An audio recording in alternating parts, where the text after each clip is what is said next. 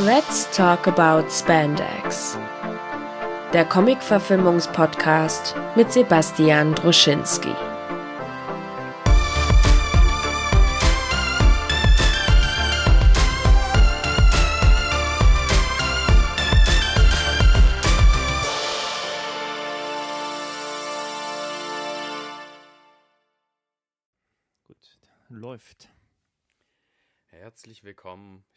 Radiostimme. Herzlich willkommen. Nein, herzlich willkommen bei Let's Talk About Spandex, eurem Comic-Adaptions-Podcast aus so einer Art ja, Sommerschlaf. Kehre ich zurück und nicht nur ich ähm, hat seinen äh, furiosen Return gemacht. Nein, auch die Marvel Studios sind nach langer, langer Weile wieder in den Kinos gewesen. Und jetzt habe ich sogar noch eine dritte Rückkehr zu verkünden, denn auch äh, Christian vom Filme zum Dessert Podcast ist wieder dabei. Hallo Christian. Hallo. Und ich habe es munkeln gehört, dass auch dein ähm, äh, Podcast so ein bisschen aus dem Content-Schläfchen gerade erwacht. Ist das richtig? Ich will nicht zu viel versprechen. Also der nächste Monat ist noch ziemlich voll, Mhm. aber ja, ich habe jetzt gerade eine Episode mit dem Flo aufgenommen, wo wir über Assault on Precinct 13 sprechen von John Carpenter Ja. und über Rio Bravo von Howard Hawks, der so ein bisschen als Ideengeber für Assault gilt. Und ähm, das haben wir endlich mal hinbekommen. Das ist ja quasi eure inoffizielle Reihe, ne? dass ihr euch durch die Carpenter-Dinger so Ja, durchfräst. wir haben jetzt noch einen zweiten vor. Mal gucken, ob wir den schaffen noch irgendwie am Montag oder so. Gucken wir mal. Auf jeden Fall kommt da was, aber es kommt wirklich jetzt gerade ein bisschen sporadisch, Das weil echt, wenn ich Zeit habe, haben die anderen keine Zeit. Wir haben ja auch jetzt wieder so ein Hin und Her und ähm, ja, so ist das halt. Da sind wir auch beide, glaube ich, in voll die schlechte Content-Creator-Schule gegangen, weil wir gönnen uns auch echt äh, gleichzeitig auch noch Pausen. Das heißt, wir machen alles, um den Algorithmus und die Fanbase äh, in irgendeiner Art und Weise klein zu halten und, und verdursten zu lassen. Aber so ist es nun manchmal, ne? Ich würde auch wünschen, sagen zu können, das war urlaubsbedingt oder so. Nee, es Ja, war einfach wir nur hatten- super viel zu hatten tun. letztes Jahr in diesem ganzen Corona-Kram so richtig so ein High Peak so. Hatten, Ja. glaube ich, echt viele Leute irgendwie auch Zeit, Podcasts zu hören Mhm. und wir haben viele machen können und so. Ähm, ja, dafür verdiene ich definitiv gerade ein bisschen mehr Geld, was ja auch, Auch mal schön. ganz schön ist. Ein paar mehr Projekte am Start und ähm, ja, da ist halt nicht so viel Zeit. Ja, bei mir ist es der klassische Fall von zu viel gleichzeitig angeschoben. Ich will ja eigentlich auch noch meinen äh, Webcomic fortsetzen, meinen YouTube-Kanal weiter befeuern. Äh, übrigens, falls ihr noch nicht abonniert habt, Dr. Oschinski, ich mach, da gehe ich richtig in die Comic-Materie. Und ähm, habe ja auch gleichzeitig noch eine Sendung bei äh, Tide TV, Die gute Stube. Und noch gerade in Transitions, also ein Projekt ist jetzt abgeschlossen, ein neues Ja, Projekt du startet. arbeitest noch nebenbei normal, ne? Ja, Ja.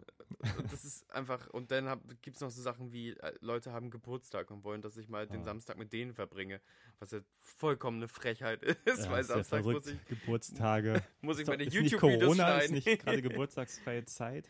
Ja, und dann auch so banale Sachen, komm doch auch einfach mal raus und lieg in der Sonne. Dann bin ich so, nee, ich muss mein äh, arbeiten. Video über der Devil schneiden, das dann irgendwie 50 Zuschauer hat, über die ich mich freue, das soll gar nicht meckern sein. Nur gerade ist alle Projekte gleichzeitig anschieben und noch zwei Arbeitsprojekte haben und so.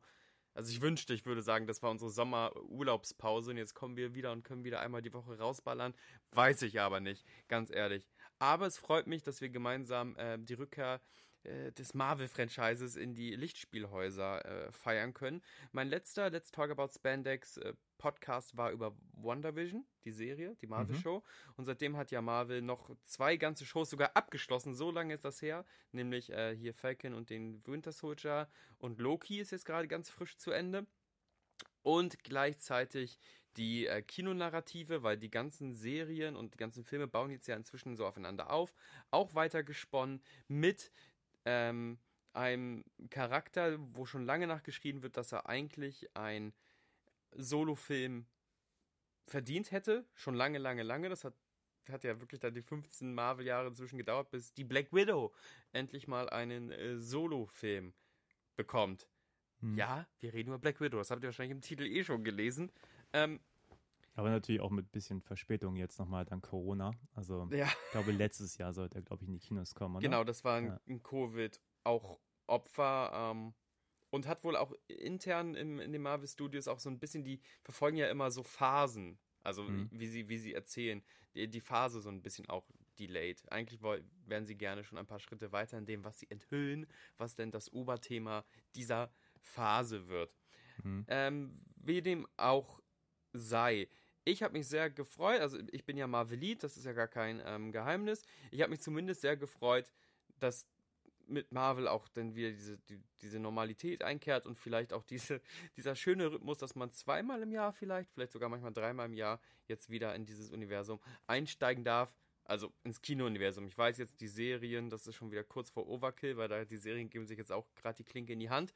Wie geht es dir denn mit der, ähm, einfach mal so, dass das dass Marvel wieder da ist, ohne zu sehr in den Film ein, einzusteigen? Oder was ist deine Beziehung zu diesem ganzen Marvel-Klimbim? Ich glaube, das müssen wir einmal klären, um dann eine Diskussion über den Film haben zu können.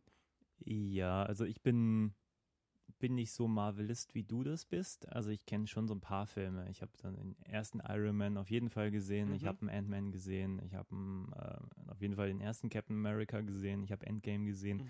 Mhm. Äh, schon ein Drittel vielleicht aller Marvel-Filme ja. gesehen, aber eben nicht alle. Ähm, und ich muss sagen, ich mag einige sehr gerne. Also ich weiß, bei Ant-Man hatte ich meinen Spaß. Ähm, andere, da gucke ich halt hin und denke so, ja gut, was habe ich hier verloren so. ähm, und diese ganze Euphorie auch bei Endgame, wenn am Schluss alle dann nochmal irgendwie ins Bild gerückt werden, alle nochmal ihren, ihren epischen mhm. Satz sagen dürfen, da, da gehe ich nicht so ganz mit, einfach weil ich auch nicht so da drin hänge. Ja. Ähm, ja, grundsätzlich war ich jetzt aber sehr happy, überhaupt mal wieder ins Kino zu können. Mhm. War auch gleichzeitig ein etwas ernüchternder Einstand, muss ich sagen. Ich weiß gar nicht, warum der nicht hier in Hamburg im Savoy läuft. Ich kann mir vorstellen, dass das eins der Kinos ist, die ähm, vielleicht bei Disney nicht ganz so die Spielregeln mehr mitmachen, weil ich habe gerade gelesen, dass sie da wieder die Daumenschrauber angedreht ja. haben. Ja. Den habe ich im Cinemax gesehen und habe festgestellt, dass das Publikum da richtig ätzend ist. So. Das ist das Problem im Cinemax manchmal, ja. Also dann ist halt schon die Regel, jeder soll Masken tragen, auch im Saal. Du gehst rein und keiner trägt eine Maske. Mhm. Aber ich denke, das ist auch einfach asozial dem Kino gegenüber, weil wenn da irgendwie eine Kontrolle ist oder so, ja. dann können die das Ding wahrscheinlich dicht machen. Ähm, und dann haben die halt am Anfang ähm, das, das Lichtsystem nicht in, in den Griff bekommen. Also der Saal blieb einfach an, der mhm. Film ging los, dann haben natürlich ein paar Leute aufgeschrien, ein paar sind rausgerannt, um Bescheid zu geben und so. Und dann hat irgendjemand am Lichtschalter gedreht und hat dann zwar das Licht im Raum gedimmt und gleichzeitig aber einen Strahler auf die Leinwand angemacht, dass du noch weniger oh gesehen oh hast. Oh Gott, oh Gott, ja. Und dann haben wieder alle aufgeschrien und dann ist wieder jemand rausgerannt. und irgendwann kam dann so, so ein Angestellter äh, und dann gingen halt die Pöbeleien schon los, Geld zurück. Und, und ich so, Alter, lass dir doch mal einen Satz sagen. Und er meint, ja, spult den Film jetzt zurück und startet ihn neu und dann hat es natürlich eine Minute gedauert, weil mhm. der wahrscheinlich auch einmal durch das ganze ja, ja, ja. Gebäudekomplex und auf, auf Neustart drücken musste. Und dann ging das Licht aus, der Film startete neu und alles war fein, aber erstmal waren halt diese ganzen Idioten, die da im Kino sa da ist der, saßen, die Kino-Experience eingetrübt schon. Und dann dachte ich mir, warum seid ihr denn so aggressiv? Seid doch mal froh, dass ihr mal wieder ins Kino gehen könnt. Ja, und ja. Also irgendwie, und vor allem war es super billig. Ich weiß gar nicht warum, das kostete gerade 6 Euro für so einen Film. Ich Echt? 15 gerechnet. Hast du so. schnäppi gemacht, Alter? Weil Kino ja, mit Überlänge. Ich weiß nicht, ob es gerade so, so eine Art Neustartvergünstigung war. Neustartrabatt. Also, ähm, ja, also von daher, ich habe mich gefreut auf das erste Kinoerlebnis, mhm. aber eigentlich war so die, die Experience so geht so, nicht wegen des, des, Fehlers des Cinemax, sondern wirklich diese Menschen, die da um mich rum saßen. Ja, denke, das kann echt Habt doch einfach mal Spaß und freut euch, dass ihr im Kino sein dürft und äh, dann startet er den Film neu und alles ist gut so. Wollen wir noch einen, einen kurzen Satz oder deine, ich will deine Meinung quasi nochmal äh, spiegeln.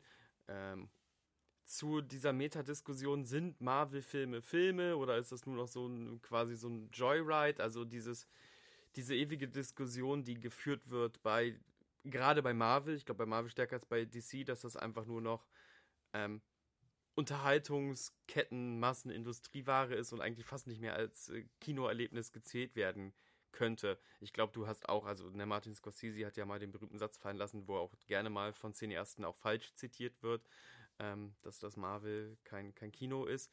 Wie siehst denn du das so? Weil ich glaube, da müssen wir nochmal ganz kurz rein, um dann komplett äh, in Black Widow zu steigen. Ich glaube, ich würde so ein bisschen mein, mein Fazit wahrscheinlich vorwegnehmen, wenn ich sage, ich habe jetzt im Nachhinein von Black Widow immer gelesen, das ist doch toll, dass die Geschichte von Natascha erzählt wird mhm. und so weiter und so fort. Und dann frage ich mich aber immer, über welche, also ich sehe die Geschichte, die erzählt werden soll. Mhm. Aber ich finde, der Film ist fürchterlich geschrieben. Also ich Mhm. finde, der ist, ähm, der ist einfach, der fühlt sich an wie ein Industrieprodukt. Und insofern gebe ich Mhm. Herrn Scorsese recht, dass äh, das doch eine ziemlich leblose Angelegenheit für mich ist. So. Ja. Also wo, wo es einfach bei mir auch irgendwie immer um Figuren geht und deren Needs und das sehe ich halt in diesem Film nicht. Also schon den Eindruck, da ist eigentlich eine interessante Geschichte drin, so, aber die Umsetzung ist, glaube ich, schon. Ich weiß immer nicht, woran das liegt. Ob es letztlich daran liegt, dass man sagt, aber man braucht noch diese Action-Szene und man braucht noch den Charakter und Ja. äh, das ist doch lustig, das haben wir uns ausgedacht und dann da irgendein so ein armer Tropf äh, irgendwie inhaltliche Zusammenhänge erstellen muss, die irgendwie ja, die irgendwie nicht so wirklich, ich sag mal, character-driven sind, sondern mehr so dem großen Ganzen dann irgendwie entsprechen müssen, so. Ja.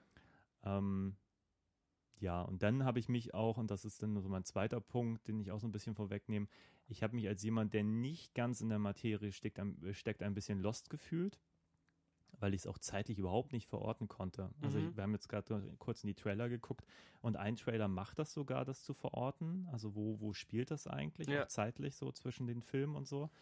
Äh, wenn man den Film einfach so guckt, ohne Vorwissen, hat sich mir das gar nicht erschlossen. Und gerade die End-Credits-Sequenz, auf die wir später bestimmt nochmal Mhm. zu sprechen kommen, da sitzt man dann nur noch mit Fragezeichen da. Hm. Also wenn man jetzt nicht Endgame und sonst was alles gesehen hat Ja. und irgendwie ein bisschen was über die Figuren weiß. Und äh, da habe ich schon den Eindruck, Marvel ist da ein bisschen ähm, extremer geworden.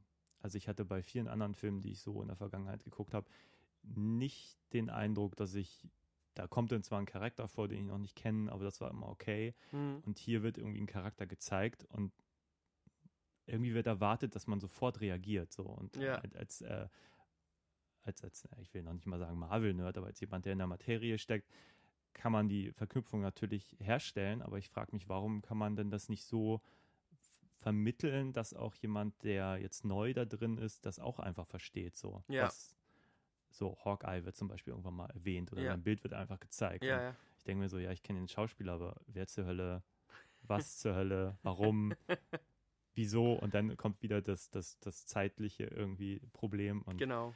ähm, das finde ich ein bisschen schwierig. Gut, dann lass mal jetzt voll reingehen, also auch mit äh, Spoilerinos. Äh, wir besprechen jetzt also Black Widow. Äh, Regie führte Kate Shortland und das Screenplay wurde dann halt von Eric Pearson geschrieben oder scheinbar nicht so gut geschrieben, wenn man erstmal der Vorkritik von Christian gerade gelauscht hat. In äh, Black Widow geht es darum, der Film ist ganz kurz nach den Events vom Civil War ähm, angelegt in, in, in der inneren Marvel-Timeline und es geht mehr oder weniger darum, dass wir einen kleinen Blick in Nataschas äh, Leben als, äh, als, Kind äh, noch mehr äh, sehen können, nochmal ein Einblick gewahrt wird. Sie war Teil einer Schläferzelle irgendwo in den USA, wurde danach ähm, in dem berüchtigten Red Room zur Black Widow ausgebildet. Das sind quasi so Sowjet-Superspione. Ähm, Im weitesten Sinne ist ja auch Natascha im Marvel-Universum zumindest kein Meta-Human, sondern ein Human-Human. Und ähm, in dieser Schläferzelle hatte sie auch eine kleine Schwester und wie Kinder so sind, bauen dann ja eh psychologische Beziehungen auf. Also die können jetzt auch noch gar nicht ahnen, dass sie gerade nur eine Schläferzelle sind. Und auch zu den erwachsenen Spionen wird eine besondere Beziehung aufgebaut.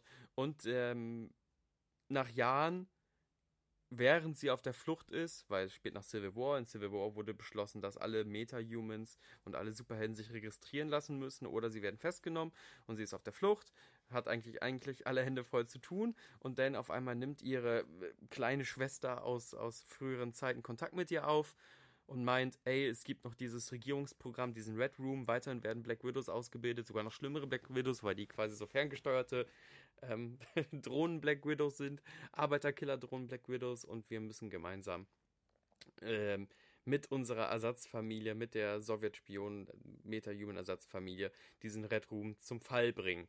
Dagegen hat natürlich der Chef vom Red Room was und äh, der Chef vom Red Room hat ein, ein Ass im Ärmel, nämlich die beliebte Marvel-Figur des Taskmasters, einen ähm, ein Supersöldner, der einfach durch bloße Analyse der und Anschauen der Kampffähigkeiten von diversen Superhelden das sofort adaptieren kann. Das ist sozusagen seine, seine Superkraft, dass er quasi alle Kampfstile aller bisherigen Marvel-Figuren irgendwie vereinen kann und dadurch scheinbar übermächtig overpowered ist. Ja, und am Ende, weil es ein Marvel-Film ist, geht, explodiert viel. Mhm. Und ähm, wir sehen After-Credit-Szene, die sagen, äh, die, ähm, äh, die Abenteuer sind noch nicht vorbei. Zumindest manche Charaktere, weil, Spoiler, Spoiler, Spoiler, eigentlich ist die Black Widow tot. Mhm. Du hast ja auch Endgame geguckt, da ist sie ja runtergefallen, irgendwie in so einer Schattendimension, wo sie da den Stein gegen ein Leben eintauschen mussten, hast nicht gesehen. Aber Mhm. äh, der Film gilt auch so ein bisschen als, wir geben äh, den Staffelstab weiter an Florence, jetzt kann ich ihren Nachnamen nicht mal aussprechen, Pau, Pau, Puh, Pau, Pau, Puk, ich weiß auch Puck. nicht. Ich habe ihn jetzt auch nur gelesen. Ich habe ihn nicht gehört. ähm, geht weiter, die spielt denn nicht die Natascha, sondern Die die, Jelena. Midsommar auch sehr toll. Im Midsommar, genau, die ist Ja. gerade so ein bisschen die Schauspielerin der Stunde eh, also die ist gerade sehr gehypt, so ein Ich bin kleines, ja eigentlich ein großer Mädchen. Scarlett Johansson-Fan Mhm. und ähm, ich muss sagen, ihr wurde hier ein bisschen die Show gestohlen von ihr. Also ich fand die Das passiert, echt finde gut. ich, aber von man, manch, also ich finde, mehrere Charaktere schaffen es, äh, Scarlett Johansson in ihrem eigenen Showcase-Film ein bisschen Spotlight manchmal mitzunehmen. Hm. Aber gut, dann äh, lass doch mal über.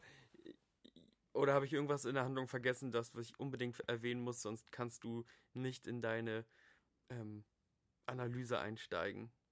Nee, alles gut. Ich, äh, mein Problem an dem Plot ist, es ist so ein, so ein und dann passiert das und dann passiert Mhm, das und dann passiert mhm. das Plot so. Ja, Ähm, aber da würde ich dann gleich im Einzelfall mal drauf äh, eingehen, was ich damit so wirklich meine, so wie dies, also wie die, wie die Struktur eigentlich so funktioniert, so ein bisschen. Ja.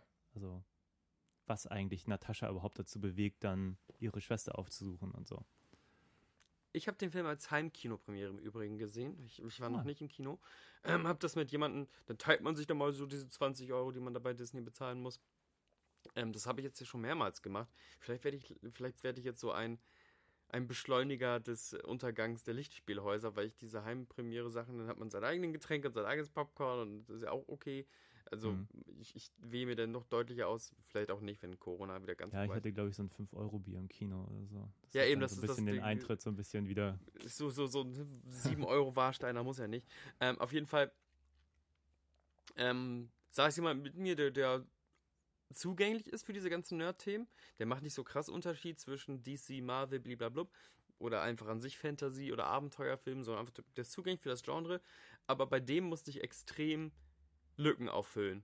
Hm. Weil er war alleine schon die ersten 15 Minuten, wo es zu dieser Fluchtsituation kommt und man ist eh so ein bisschen verwirrt, weil man hat sich irgendwie erinnert, ich dachte, die ist kaputt, aber vielleicht habe ich auch irgendeinen Film verpasst oder irgendeine Serie verpasst, die sie wiederbelebt hat, weil wir wissen, im Comic-Genre muss nicht jemand für immer tot bleiben.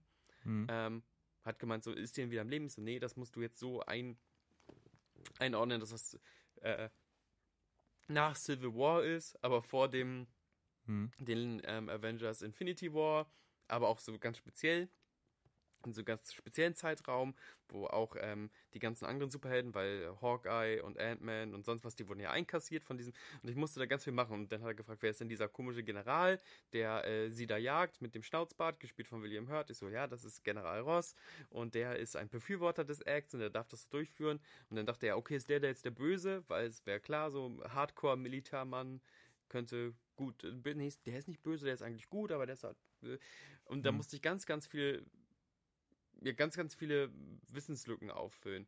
Ja. Und ich habe ich hab ja von dir schon die Kritik per WhatsApp bekommen, von wegen, dass der Film echt schon viel voraussetzt. Und ich muss sagen, ja, das ist ganz interessant, was Marvel macht, weil man jetzt auch sogar manche Elemente sogar aus den Marvel-Shows wissen müsste, Hm. um das ganze Bild wirklich zu kapieren. Die sind jetzt sehr, sehr rücksichtslos in ihrer Metanarrative.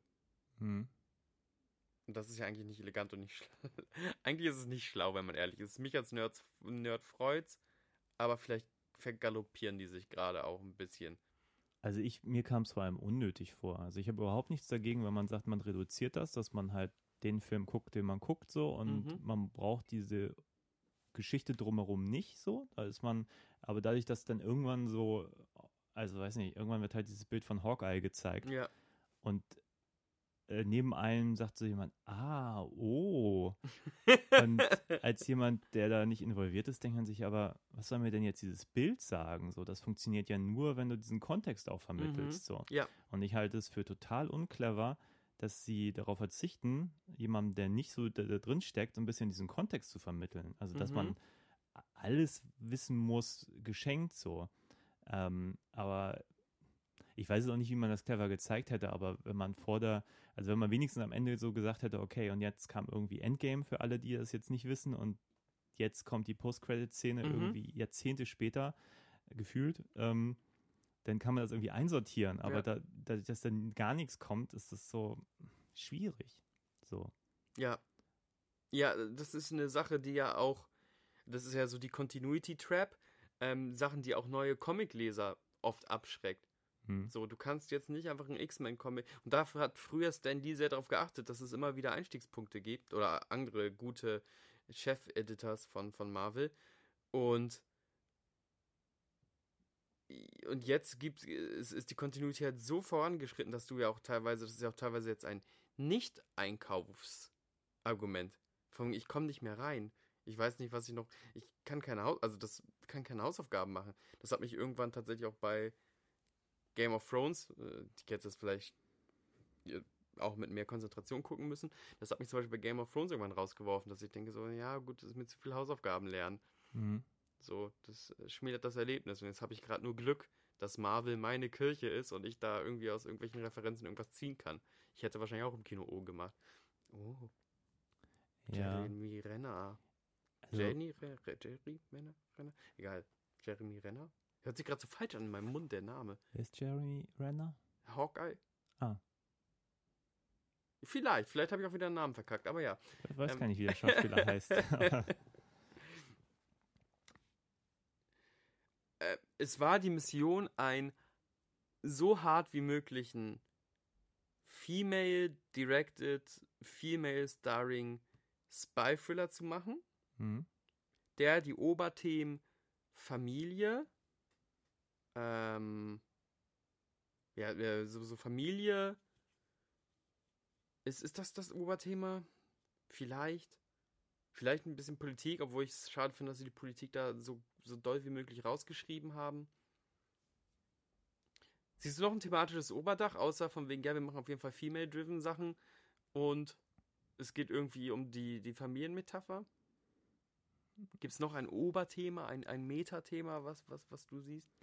Naja, ich glaube schon, dass so, also was ich so gelesen habe, ich hätte es nicht so bezeichnet, aber Nataschas Geschichte erzählt wird. Mhm. Also, also was, was, also es wird ja nicht so richtig gezeigt, wie wird jetzt die Black Widow ausgebildet, aber Mhm. man sieht ja schon so die Kindheit, man sieht Ja. die Schwester, man sieht eigentlich die Familienverhältnisse und, und später wird es natürlich so ein bisschen über so eine Metaebene noch ein bisschen, ähm, wie sagt man, verhandelt. So. Ja. Also von daher, also, ja, man kann es auch Thema Familie nennen. Ich finde es ein bisschen. Ich, also ich weiß eigentlich ehrlich gesagt nicht, was mir dieser Film erzählen möchte. So, das ist, glaube ich, ein bisschen mein, mein Mhm. Hauptproblem. So, ich finde den. Äh, ich habe irgendwie während des Films schon gedacht, so, warum kann denn der Bösewicht nicht irgendwie diese gesteuerten Black Widows jetzt auf irgendeinen Einsatz irgendwie zielen, was dann von Natascha und ihrer Schwester verhindert werden muss. Dass Ja. es einfach so eine Notwendigkeit gibt, auch eine Dringlichkeit, da jetzt gegen vorzugehen und diesen Typen auszuschalten. Mhm. So.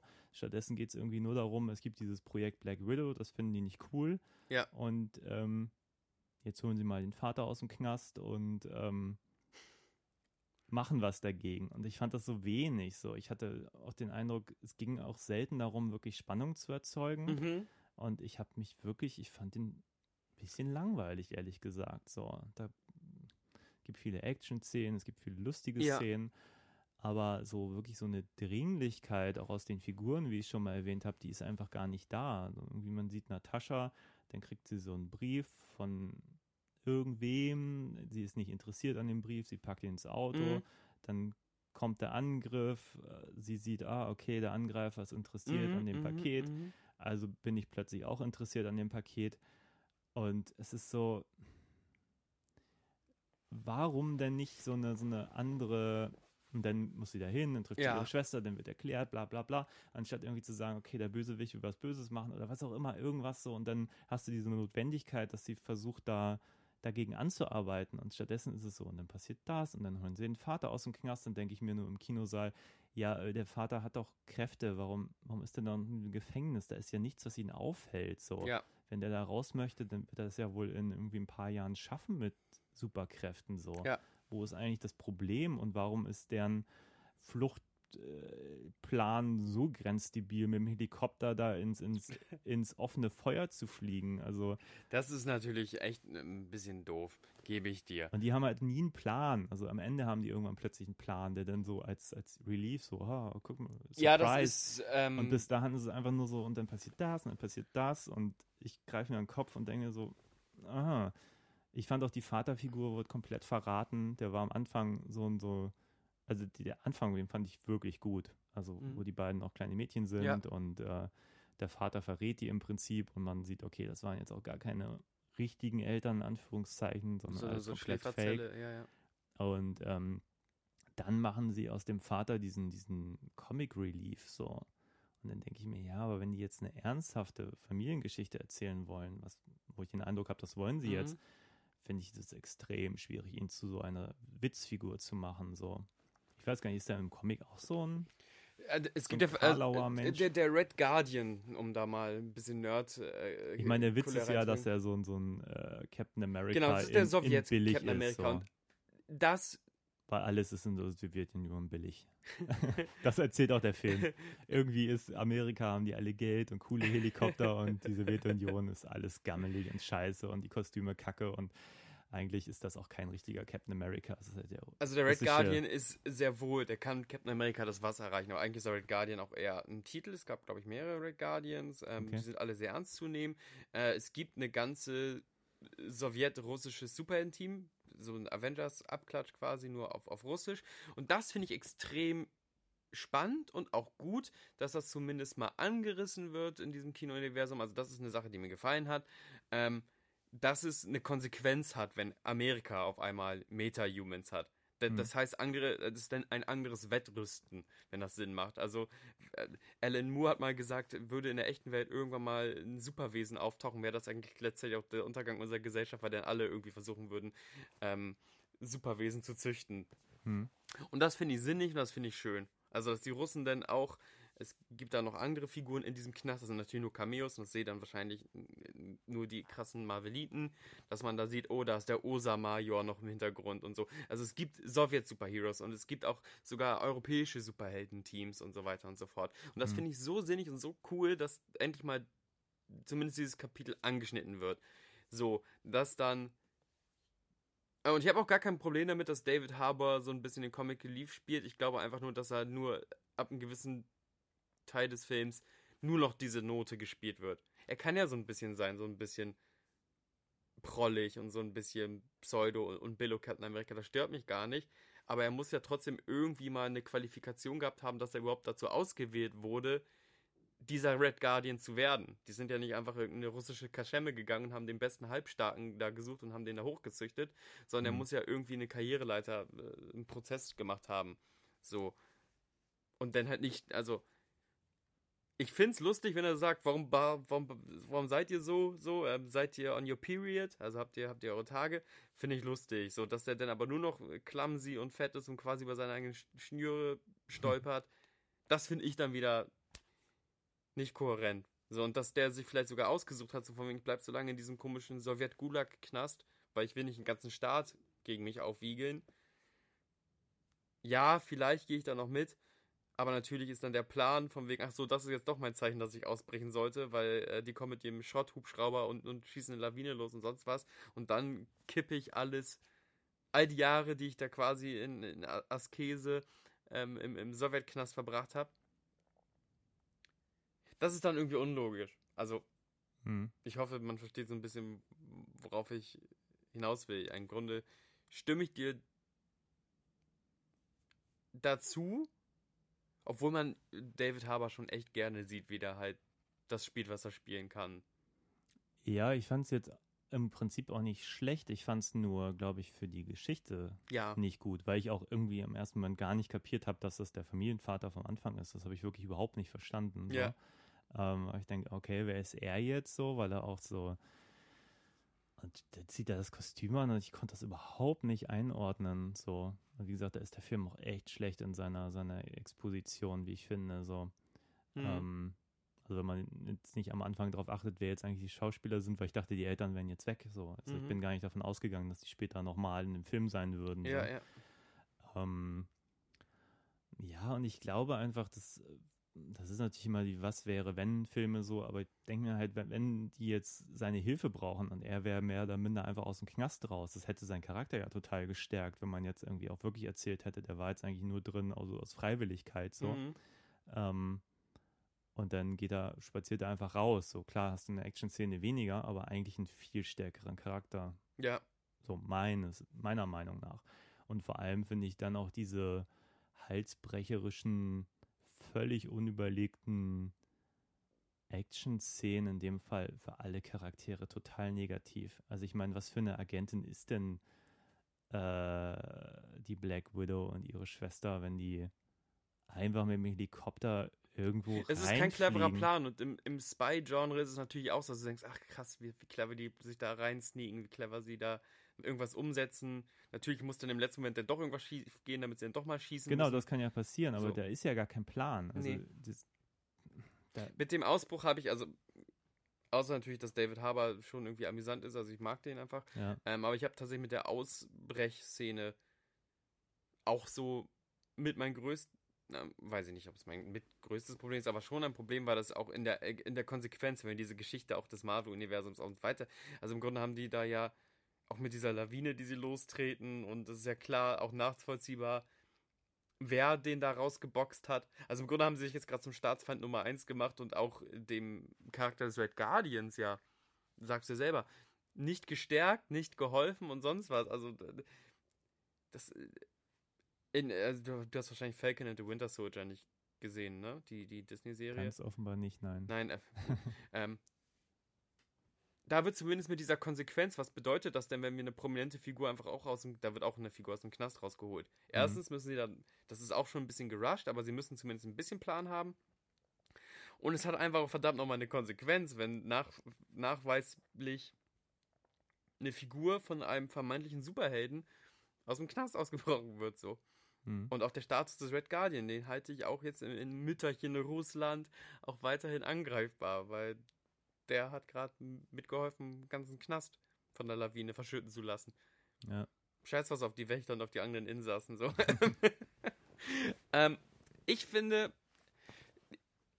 die, die Origin-Geschichte der Black Widow, ne, als russische Spionin und auch als eine russische Antwort auf irgendwas, die hatte in den Comics ihren Ursprung, dass sie eigentlich äh, Tony Stark ähm, ausspionieren sollte. Eine Mhm. attraktive Dame nähert sich Tony Stark und möchte eigentlich nur Industriespionage.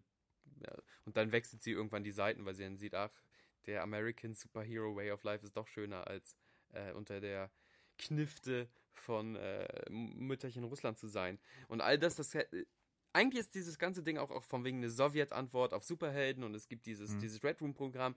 Eigentlich ist das ja alles irgendwie hochpolitisch. Und ich finde es schade, dass aus meiner Sicht das Red Room-Programm beispielsweise, dadurch, dass die, die Black Widows ja im Grunde nur noch, nur noch, wie gesagt, wie ich es vorhin genannt habe, Killerdrohnen sind, dass das alles viel klinischer ist und, und schön per Tablet geklärt wird. Ich fand vorher diese angedeutete, im, Kino angedeutete, in der Kinoversion angedeutete Black Widow-Transformation viel gruseliger. Also das, was Natascha durchmachen musste, so, so Hirnwäsche, Trainingscamps, auf klassische Art versucht werden, gebrochen zu werden und sonst was und da, da Mädchen hochzieht, die gleichzeitig verführerisch und tödlich zu machen, finde ich gruseliger als, wir haben ein neues Black Widow-Programm oder ein neues Red Room-Programm und da haben die quasi einen Chip im Kopf und machen eh, was ich möchte. Ja. Und irgendwie haben sie. Ich weiß, das muss man wahrscheinlich machen, weil Disney und weil ja natürlich auch diese. Du kannst ja keine kalte, kalten Krieg äh, Origin Story mehr erzählen, weil der Kalte Krieg ist ja nun mal schon auch ziemlich lange vorbei. Aber ich hätte mir da ein bisschen mehr politische Brisanz gewünscht. Auch beim Oberbösewicht. Ja, der ist noch ein Sowjet, hat noch einen lustigen sowjetischen ähm, Akzent. Mhm. Aber lass doch weiterhin diese politische Spannung.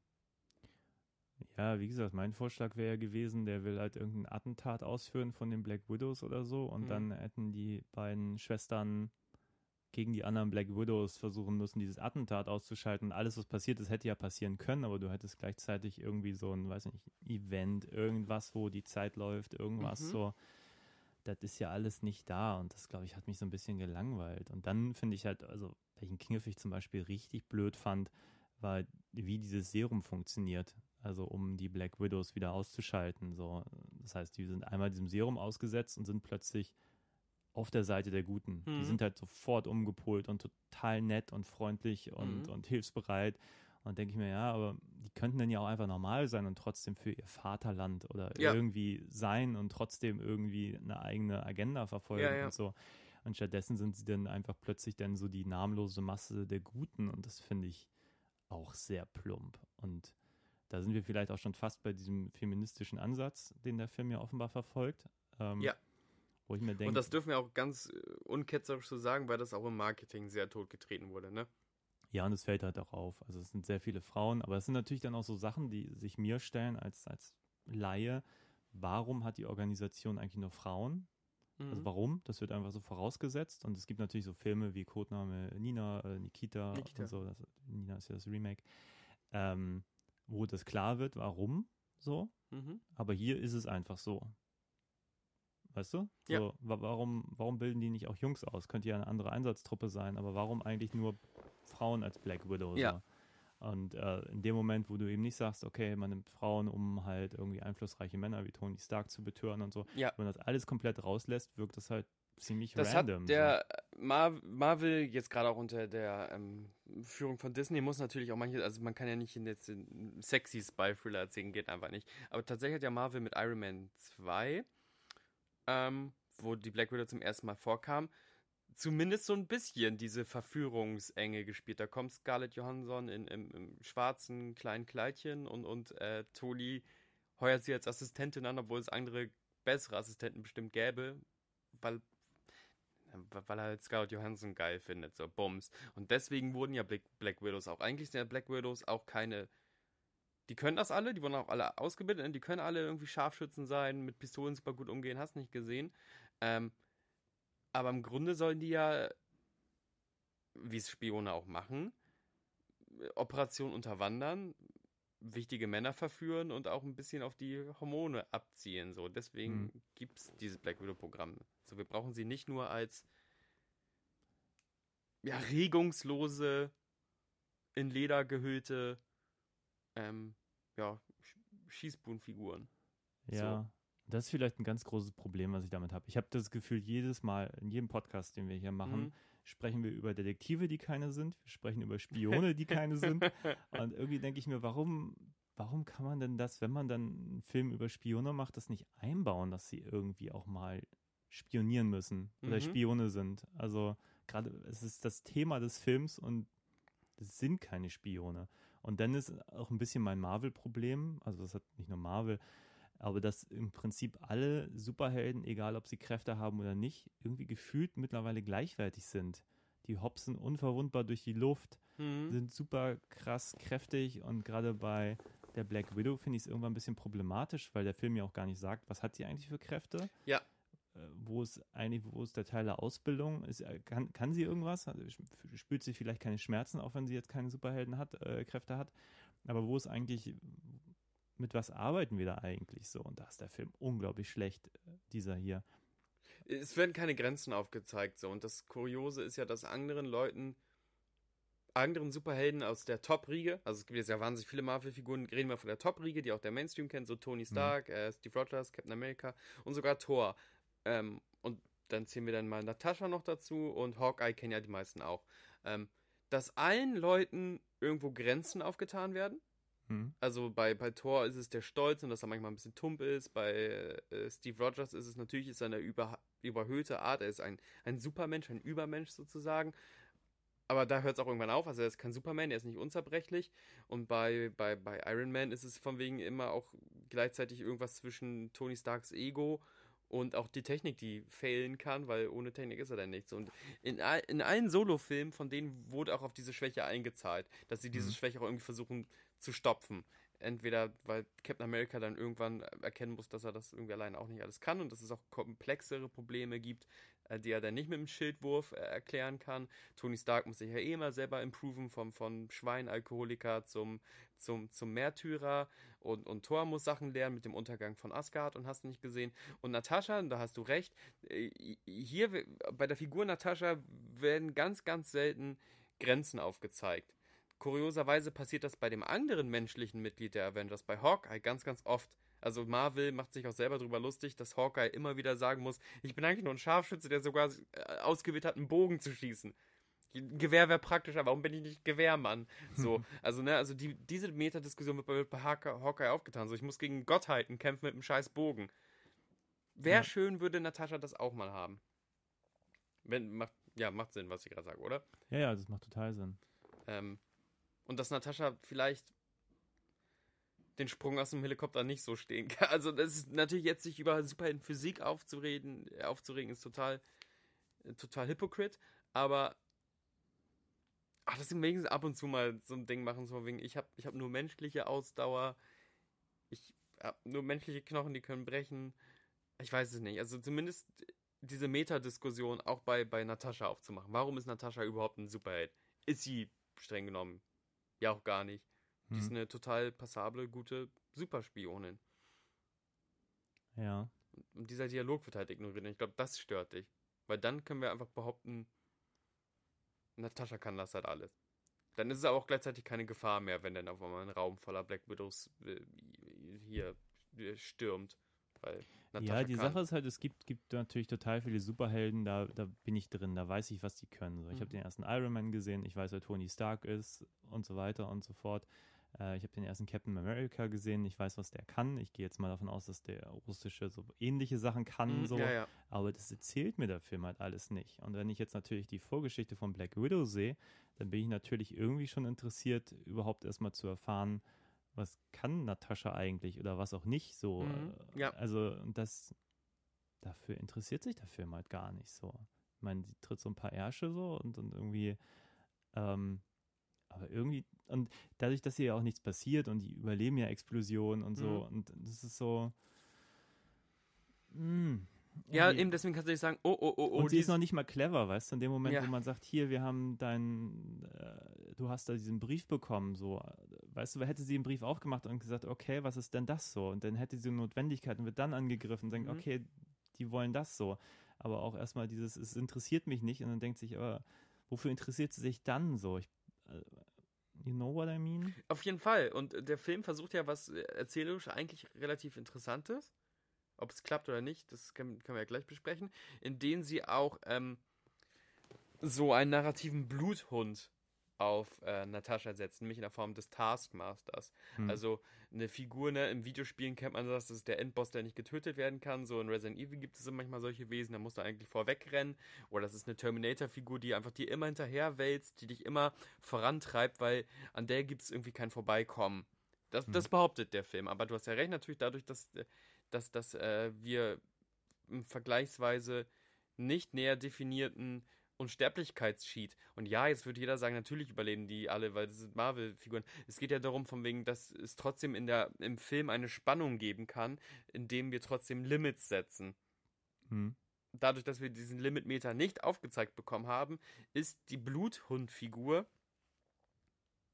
Ich glaube, dass der narrative Hebel, also das, was man sich im Konzept und im Skript denkt, nicht erreicht wird mit der Figur.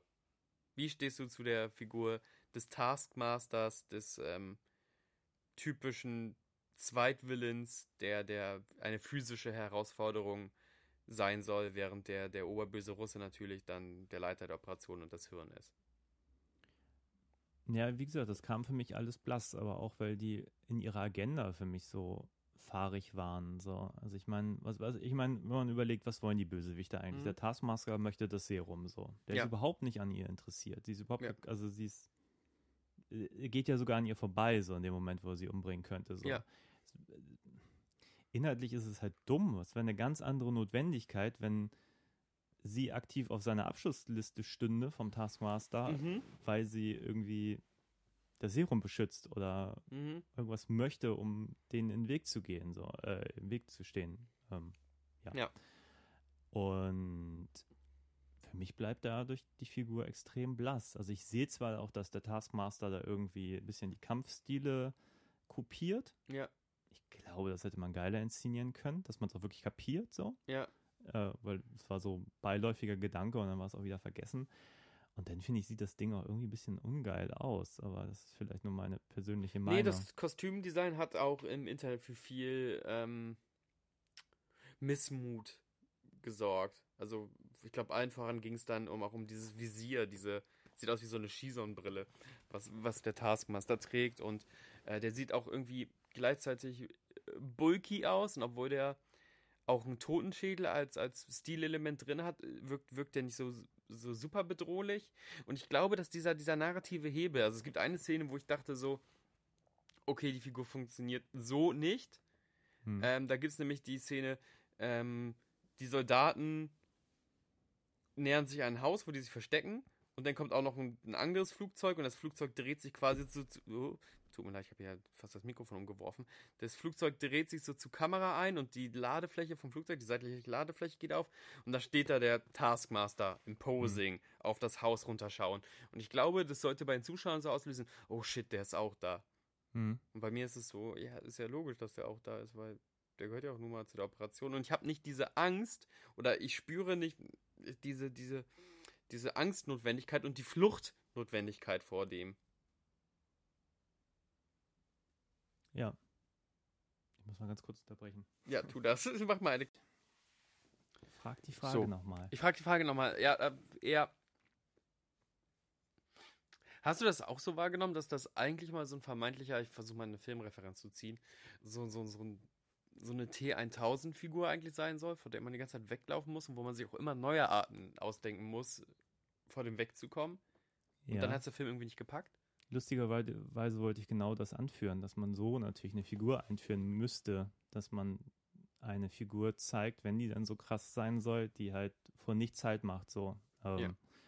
Es ist natürlich schwierig, eine Terminator-Figur zu erzählen in einem Kinderfilm, die halt so unerbittlich äh, alles platt macht, so, weil Mhm. ich glaube, ohne irgendwen umzubringen und ohne ähm, da diese Fallhöhe aufzuzeigen, wie, wie krass die eigentlich ist, funktioniert so eine Figur nicht. Ja, aber. Marvel-Filme kommen ja mit manchen, mit einem kleinen Bodycount.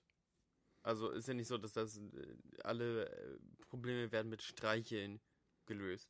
Ja, aber gleichzeitig muss man natürlich auch sagen, so eine Figur funktioniert auch am besten, wenn sie eben nicht in, in so einer Masse auftaucht, sondern für sich alleine steht, so, Mhm. weißt du? Und Mhm.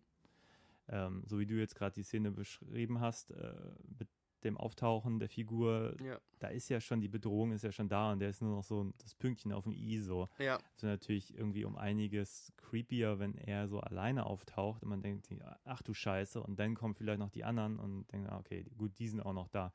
Aber dann wäre er so das I und nicht nur der Punkt, so. So spontaner Gedanke. was Ne, auch klar, auf jeden. Fall. Der, der Film, ich, ich fand es ein bisschen schade. Ähm, also ich fand eine Sache bei, genau, äh, mit, Zuckerbrot und Peitsche hier, ne?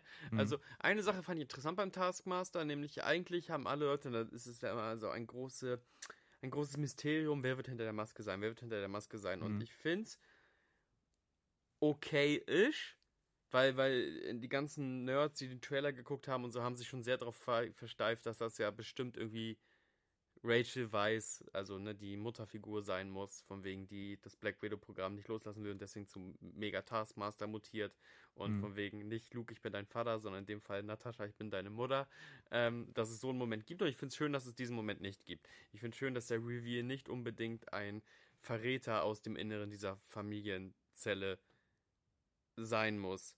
Mhm. Jetzt habe ich aber zwei Probleme. Eins einfach rein vom Action her, von der Action, von der Fantasie der Action her. Ich finde es schade, dass sich die ähm, Jelena und die Natascha nichts Krasses ausdenken müssen, um, um dann immer mal wieder den, den Taskmaster aufzuhalten oder zumindest zu pausieren bis zur nächsten Actionsequenz. Das finde ich ein bisschen fantasielos. Also ich So. meine, ich finde es interessant, dass der Charakter so angelegt ist, weil ich ihn auch nicht so gesehen habe, wie die unbezwingbare Bedrohung. Ja. Und dann, und dann sind wir wieder bei dem Serum, also ohne jetzt zu erklären, wer hinter dem Taskmaster steckt. Die Lösung ist ja auch wieder nur das Serum. Das ist ja Richtig. nicht die persönliche Auseinandersetzung, Richtig. sondern schlicht und ergreifend einmal Serum, Puff und Taskmaster ist besiegt, sozusagen. Genau, gehen wir sogar vorher davon, von wegen, als sie dann auch schaffen, den Taskmaster kurz einzusperren, da kriegen die ihn auch nur eingesperrt, also was heißt nur eingesperrt? Einfach dadurch, dass sie ihn zurückkämpfen können. So, und das ist nicht von wegen, oh, wir müssen den T1000 beispielsweise erstmal einfrieren, dann einschmelzen, hast du nicht gesehen. Also ich hätte mir irgendwie manchmal so, so ein Mühe mehr Fantasie gewünscht, so von wegen, oh, auch, auch bei der Verfolgungsjagd in Budapest, die irgendwie gleichzeitig irgendwie toll aussieht und so und auch cool ist und der, aber dass sie dann irgendwie sagen, wir müssen ihn irgendwie von der, äh, von der Straße kriegen und wir fahren durch ein, was weiß ich was, also irgendwas, noch ein Tick pfiffiger hätte ich mir gewünscht. Und jetzt können wir mal zu dem großen Reveal kommen. Ich habe ja gerade gesagt, ich habe das sehr begrüßt, dass der Taskmaster jetzt nicht eine Verräterfigur aus dem inneren Circle ist, wie es eigentlich alle Leute im Internet so vorhergesagt haben. So, es wäre so typisch, wenn Rachel Weisz dann irgendwann sagt, ich bin übrigens auch böse und ich war der Taskmaster all along. Ähm, ich bin ein bisschen unzufrieden damit, dass der Taskmaster da dann, dann auch nur eine Black Widow-Drohne ist und unbedingt auch emotional zur Black Widow zurückführen muss. Hm. Ähm, ja, magst du mal diesen, Spoiler, Spoiler, Spoiler, diesen Kniff, diesen Twist aufdröseln und wie du ihn wahrgenommen hast im Kino vielleicht? Ja, wie meinst du? Also äh, Als der Erklärung? Taskmaster sich dann ent entmasket hat und dann sagt, ach, es war diese Person, die auch kurioserweise noch einen Haken in deine Vergangenheit hat und dann auch klar wurde, der Taskmaster ist in dem Sinne ja auch keine Persönlichkeit, sondern ist dann ja wirklich auch nur, also sch- die, die Schauspielerin, Gender Switch, es ist Hm. nämlich eine Taskmasteress, Masterin, ja. Mas Masterin, ähm, die blickt dann ja auch nur leblos irgendwie in irgendeine Richtung. Ja, und das macht es so egal. Also du hast halt diesen persönlichen Bezug, dass ja eigentlich äh, die Black Widow dafür verantwortlich ist, also die Scarlett Johansson Black Widow, Mhm. Ähm, diesen Ta die Taskmasterin mit erschaffen zu haben, Mhm. ähm, als Collateral Damage sozusagen, Kollateralschaden. Nur um dann zu sagen, ja, aber sie ist eh von dieser Droge irgendwie umgepolt. Das heißt, Ja. irgendjemand hätte es sein können. So. Ja. Und die hat halt gar keine persönliche Agenda, weil wenn das jetzt Rache wäre für das, was sie ihr angetan hat, wäre das ja ungleich stärker. Und Ja. man hat so den Eindruck, der Film ändert zwischen, eigentlich wollten wir das erzählen, und ach scheiße, wir haben ja diese Serumnummer. Und dadurch wird das halt komplett so negiert. Also, Genau, und ich fand es so toll, dass, dass die, die Rachel Weisz halt nicht ist, von wegen, ich werde mein Lebensprojekt nicht aufgeben, außerdem bin ich der Taskmaster.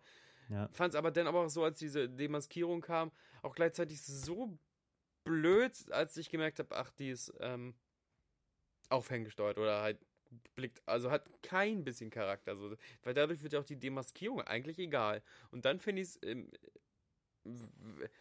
wenn es keine emotionale Bewandtnis hat, dass die Leute irgendwie miteinander interconnected sind, dann Hm. müssen nicht immer alle Figuren interconnected sein. Also Nee. Spider-Man muss schon nicht im, im Sandkasten mit Venom gespielt haben, damit sie später ein Feinde werden. Manchmal treten auch Leute einfach in dein Leben und die haben irgendwas gegen dich. Ja, aber das ist so, es ist halt auch so wenig. Und ich meine, das Einzige, was Scarlett immer wieder ihr zuflüstert, ist so, I'm sorry, I'm sorry. Und ähm, das ist wirklich wenig. So, man hat auch das Gefühl, die, weiß auch gar nicht, was sie machen soll. So, also sich entschuldigen oder irgendwas. Mhm. So, die hätte auch einfach mal sagen können, hey, du warst Kollateralschaden. So. Ja, so. Was eigentlich eher natürlich dumm. wäre, weil die hat schon andere Sachen. würde ich jetzt nicht mehr so machen, so, Ja. aber damals war das so, war ich so, oder keine Ahnung. Ja. Irgendwas, um, um ihr auch mal wieder ein bisschen Profil zu geben. Also ich fand Natascha. Die muss auch eine abgewichste Spionin sein. Die muss auch sagen, ja, ich habe auch Sachen gemacht, auf die ich nicht stolz bin. Ich habe irgendwie, ja, ich habe ganze Familien ausgelöscht, was sie ja wirklich de facto hat. So. hm. Ähm, und dann, dass, dass das dann auf einmal so Ballast ist. Ähm, von beiden Seiten. Ich finde, es gibt den Held auch irgendwie nicht so einen krassen Relief, Hm. Befreiungsmoment und es gibt den Schurken keinen krassen Befreiungsmoment. ja. Und dadurch funktioniert, in den Comics ist die sehr beliebt, die sehr beliebte Taskmaster-Figur Hm. für mich nicht. Und das finde ich sehr schade, weil du auch Comic-Verfilmungen auch immer so ein bisschen guckst, also zumindest als Comic-Fan, ach, da kommen ach, diese Figur mag ich. Jetzt mal gucken, wie die das adaptieren. Und für mich ist das gar nicht so richtig getroffen. Mhm. Also für mich ist ein Task, der Taskmaster in Comics ist ein, ein Mensch, der diese Fähigkeit hat, aber auch ganz klar ein Mensch und der auch eine gewisse Arroganz hat, weil er weiß, dass er ziemlich unstoppable ist, weil ich muss mir nur drei Sekunden angucken, was du da tust und dadurch, dass ich da diese Fähigkeiten habe, bin ich auf einmal dein perfekter Spiegel und sogar besser als du, weil ich kann auch noch ganz schnell zwischen anderen Kampfstilen switchen. Ja, aber ist es nicht vielleicht sogar auch wirklich von Nachteil, wenn du da keinen besonderen Kampfstil hast? Also ich denke mir halt immer, wenn, also ich meine, eigentlich machen die Black Widows ja nicht mehr als irgendwie zuhauen und treten. Also ja. ist ja nicht so, ist ja kein Bruce Lee oder ein Jackie Chan oder mhm, irgendwie, dass sie so mhm. einen bestimmten Style hat, so der, der so krass unique ist, dass man den nur bekämpfen kann, wenn man den eigenen Stil kopiert oder ja. vielleicht sogar noch einen anderen Stil von jemand anderem klaut, um mhm. dann die Oberhand zu gewinnen hatte ich den Eindruck, macht dieser Film ja auch gar nicht auf. Einfach weil die Leute ja auch gar keine wirklichen Stile haben, die man kopieren kann, oder? Das macht ja eigentlich nur in einem Film Sinn, jemand, der Stile kopiert, wenn du halt, keine Ahnung, in so einem Tournament-Film zum mhm. Beispiel, wenn du mhm. sagst, okay, jetzt hat er gegen den gekämpft und den nächsten kann er dann irgendwie besiegen, weil er sich die Moves von dem anderen abgeguckt hat, so irgendwie, dass du sagst, so, der hat euch auch so eine Lernkurve, weil er gerade gegen den anderen gefightet hat und ja, jetzt ja hat er halt den Move mehr. Oder wenn das die Idee war, dann wird es halt nicht für mich sichtbar ausgespielt. Ja, durch so ganz kleine Kleinigkeiten, ne? dass der natürlich ein Schild schmeißen kann, dass er einmal diesen Krallen-Move macht, den ja der Black Panther macht, so. Aber das sind natürlich nur so, so Bonbons. Das hat ja, das ist einfach nur so, das ist Eye Candy. Aber ich erkenne, oh, der macht gerade den Black Panther-Move, aber natürlich hast du natürlich recht, es ist nicht so von wegen, oh, ich krieg, dass irgendjemand auch das vielleicht kommentiert, ich kriege ihn gerade nicht zu fassen, weil er gerade so einen krass agilen Kampfstil macht oder sonst was. Mhm. Ähm, und dann lebt ähm, die Figur des Taskmasters auch ganz klar dann auch von so ein bisschen dieser Awareness, dass er diese Fähigkeiten hat. Also in den Comics ist es ein Mann ähm, und auch ein Söldner. Mhm. Also er hat gar nichts mit irgendwie, äh, keine russischen Bewandtnis und keine Lo Loyalität zu irgendjemanden. Und dadurch wird sie eine interessantere Figur. Mhm. Weil du hast halt diese, diese Killer-Kopiermaschine ähm, for hire und seine Schwäche ist wahrscheinlich irgendwie seine scheiß Arroganz. Dass er dich unterschätzt, weil er meint so, ey, ich, ich kann kämpfen von Bruce Lee bis Spider-Man. Mhm. Dich mache ich platt, so. Und ich kann besser Bogen schießen als Hawkeye und besser Schilde schmeißen als, als Captain America. Und jetzt halt diesen, diesen, diesen robotischen Willen zu haben, schwierig. Unspannend. Hm. Also ich würde sogar sagen, das ist vielleicht gar nicht hundertprozentig die Figur Taskmaster. Macht das Sinn? Ja, wahrscheinlich. Hoffentlich. Also ja. Nur weil du die Power, also ich will nur sagen, nur weil du die Powers irgendwie nimmst oder die, die, die, die Metapher dieser Power nimmst und die auf, auf jemand ganz anderes setzt, und davon mhm. rede ich jetzt nicht vom Gender Swap, das ist mir immer egal. Oder auch wenn auf einmal eine weiße Figur von, vom Schwarzen dargestellt wird oder so, vom schwarzen Darsteller oder eine Darstellerin. Das ist mir immer egal. Aber es geht darum, von wegen, um doch die, die Kern der Figur. So wäre der Joker nicht so wie der Joker ist, so dann wäre es einfach nur ein angemalter, langweiliger Krimineller. So. Ja, über ähnliche Themen haben wir ja schon mal gesprochen, dass äh, auch bei Batman ja der, ja, jetzt muss ich lügen, Tommy Lee Jones da im dritten ja. ähm, Two-Face eigentlich mehr wie Joker agiert ja, und eben ja. nicht wie Two-Face. Das nimmt der Figur natürlich auch relativ viel. Also gerade wenn man dann Two-Face erwartet und dann mhm. doch wieder nur einen seltsamen Joker kriegt. So. Also ja. ist dann auch, kann auch interessant sein, aber ist eigentlich nicht das, was, was der Film dann in dem Moment verspricht. So. Marvel, ich, bei, bei dem Film kriegt Marvel, glaube ich, das ganze Ende für mich nicht hin. Ich, wir kommen auch gleich zu den Sachen, die ich gut finde. Ich will den Film jetzt nicht komplett zerreißen, aber dieses ganze Ende, auch, auch diese Dreykov-Figur, ich finde diese Figur vergleichsweise langweilig, wenn die keine politische Bewandtnis hat. Hm. Also da muss ja nicht, es muss ja nicht sein, dass auf einmal ein, ein, ein Bildschirm angeht und Wladimir Putin steht da auch noch und sagt, ja, das ist, wir unterwandern euch. Aber dass der vielleicht irgendwie ein ehemaliger KGB-Hardliner ist, der sich die alten Tage zurückwünscht oder so. Irgendwie so, also zumindest so ein bisschen Pfeffer reinbringen. Dann die Idee, dass er die Black Widow dann auch da irgendwie eindringen lässt und einfach nur sagt, ha, ich habe irgendwelche Pheromone, die quasi als Schutzschild agieren. Mhm. Und der ganze Plan, dass seine fliegende Festung nur von einem einzigen Handgranate komplett so niedergemacht werden. Also dieses ganze Ende und dann natürlich auch, wie du sagst, diese Taskmaster-Lösung. Also Spoiler, Spoiler, Spoiler, es ist am Ende ähm, die Tochter von Dracov, hinter der Maske des Taskmasters. Mhm. Ähm, die wurde als Ton tot gewähnt, weil mal einem Sprengstoffattentat auf Dreykov verübt wurde von der Black Widow, von Natascha und dachte, die wäre halt Kollateralschaden gewesen. Und jetzt geht die Maske ab und alle erschrecken sich total. Ist die Frage, würde man das wirklich erkennen, wenn das schon 20 Jahre her ist, weil denn aus dem jungen Mädchen ja doch eine erwachsene Frau geworden ist. Egal, mhm. dahingestellt. Aber das ist ja nicht eine, eine Frau, die dann vernarbt und hasserfüllt auf Natascha blickt, sondern halt jemand, der auch, genau wie alle anderen Black Widows, halt irgendwie ferngesteuert ist, nur ein bisschen besser ferngesteuert werden. Ich weiß es nicht. Ähm, und dann stürzt das ganze Ding ab, ne? James Bond, ähm, mhm. James Bond-Regel. Über eine halbe Stunde. Über eine gefühlt. halbe Stunde, genau. Wir müssen hier sofort raus, aber haben immer noch ein bisschen Zeit für ein paar Action-Szenen und ähm, Selbstzerstörung initiated und hast nicht gesehen, all die Sachen. Und alles richtig krass unbefriedigend für mich. Auch die Figur des Dreykov, ein für mich persönlich einer der schwächsten Marvel-Villains überhaupt. Ja, aber der wird ja auch viel zu spät eingeführt. Wie gesagt, er hat ja in diesem Film auch keine große Bewandtnis. Der hat ja gar keine, auch gar keine dringliche Notwendigkeit, ja. was er jetzt selber erreichen möchte mhm. in dem Film. Ich fand den aber auch so, auch diese Maskerade, die dann später vorkommt, auch überhaupt nicht eingeführt in dem Film. Also ein Freund meinte schon, das benutzen sie schon in anderen mhm. Marvel-Filmen, aber ja. eben nicht in diesem, dass ja. du siehst, die können ihr, ihr Gesicht swappen oder sowas. Ähm, und alles so, wo ich dann denke, es ist aber auch handwerklich so schwach. Also man könnte ja vorher sagen, oh, du hast auch so eine Maschine hier, ähm, wenn sie da bei ihrer Ziehmutter da im, mhm. in den Räumlichkeiten ist, dass du wenigstens ganz klein ein bisschen vorteaserst. Du siehst vorher einmal irgendwie eine andere Black Widow, die diesen, dieses Ding benutzt, dass du einfach weißt, das ist eine ihrer Skills, nämlich mhm. halt so ein Gesichtsswappen aller Mission Impossible. So. Genau. Ähm, aber dadurch, dass es dann irgendwann so völlig unvermittelt kommt, ist es wieder, es ist so ein, so ein, so ein billiger Surprise nach dem Motto, seid ihr überrascht? Naja, es ist jetzt kommt so random, nein. es hat ja auch irgendwie auch da tatsächlich gar keine. Was sind die Konsequenzen? Im Grunde wollten sie doch eh invasieren. Also im Grunde wollten sie doch eh den Red Room finden, ne? Und bei Mission Impossible, was du jetzt zum Beispiel als Beispiel gebracht hast, äh, mhm. im ersten Film, ist dieser Face Swap ja auch für irgendwas da. Nämlich so, dass, dass die wollen, sicher gehen wollen, weil sie gerade noch dran zweifeln, dass jemand, ein Verräter innerhalb dieses M MI6, nein, MI6 ist James Bond. Ja, Wie heißt es bei Mission Impossible? Egal. Dass es innerhalb der Organisation ähm, einen Verräter gibt. Und das finden sie denn daraus heraus, dass die sich da hinsetzen in, in falscher Montur und dann da den, den Lock, also den rauslocken können.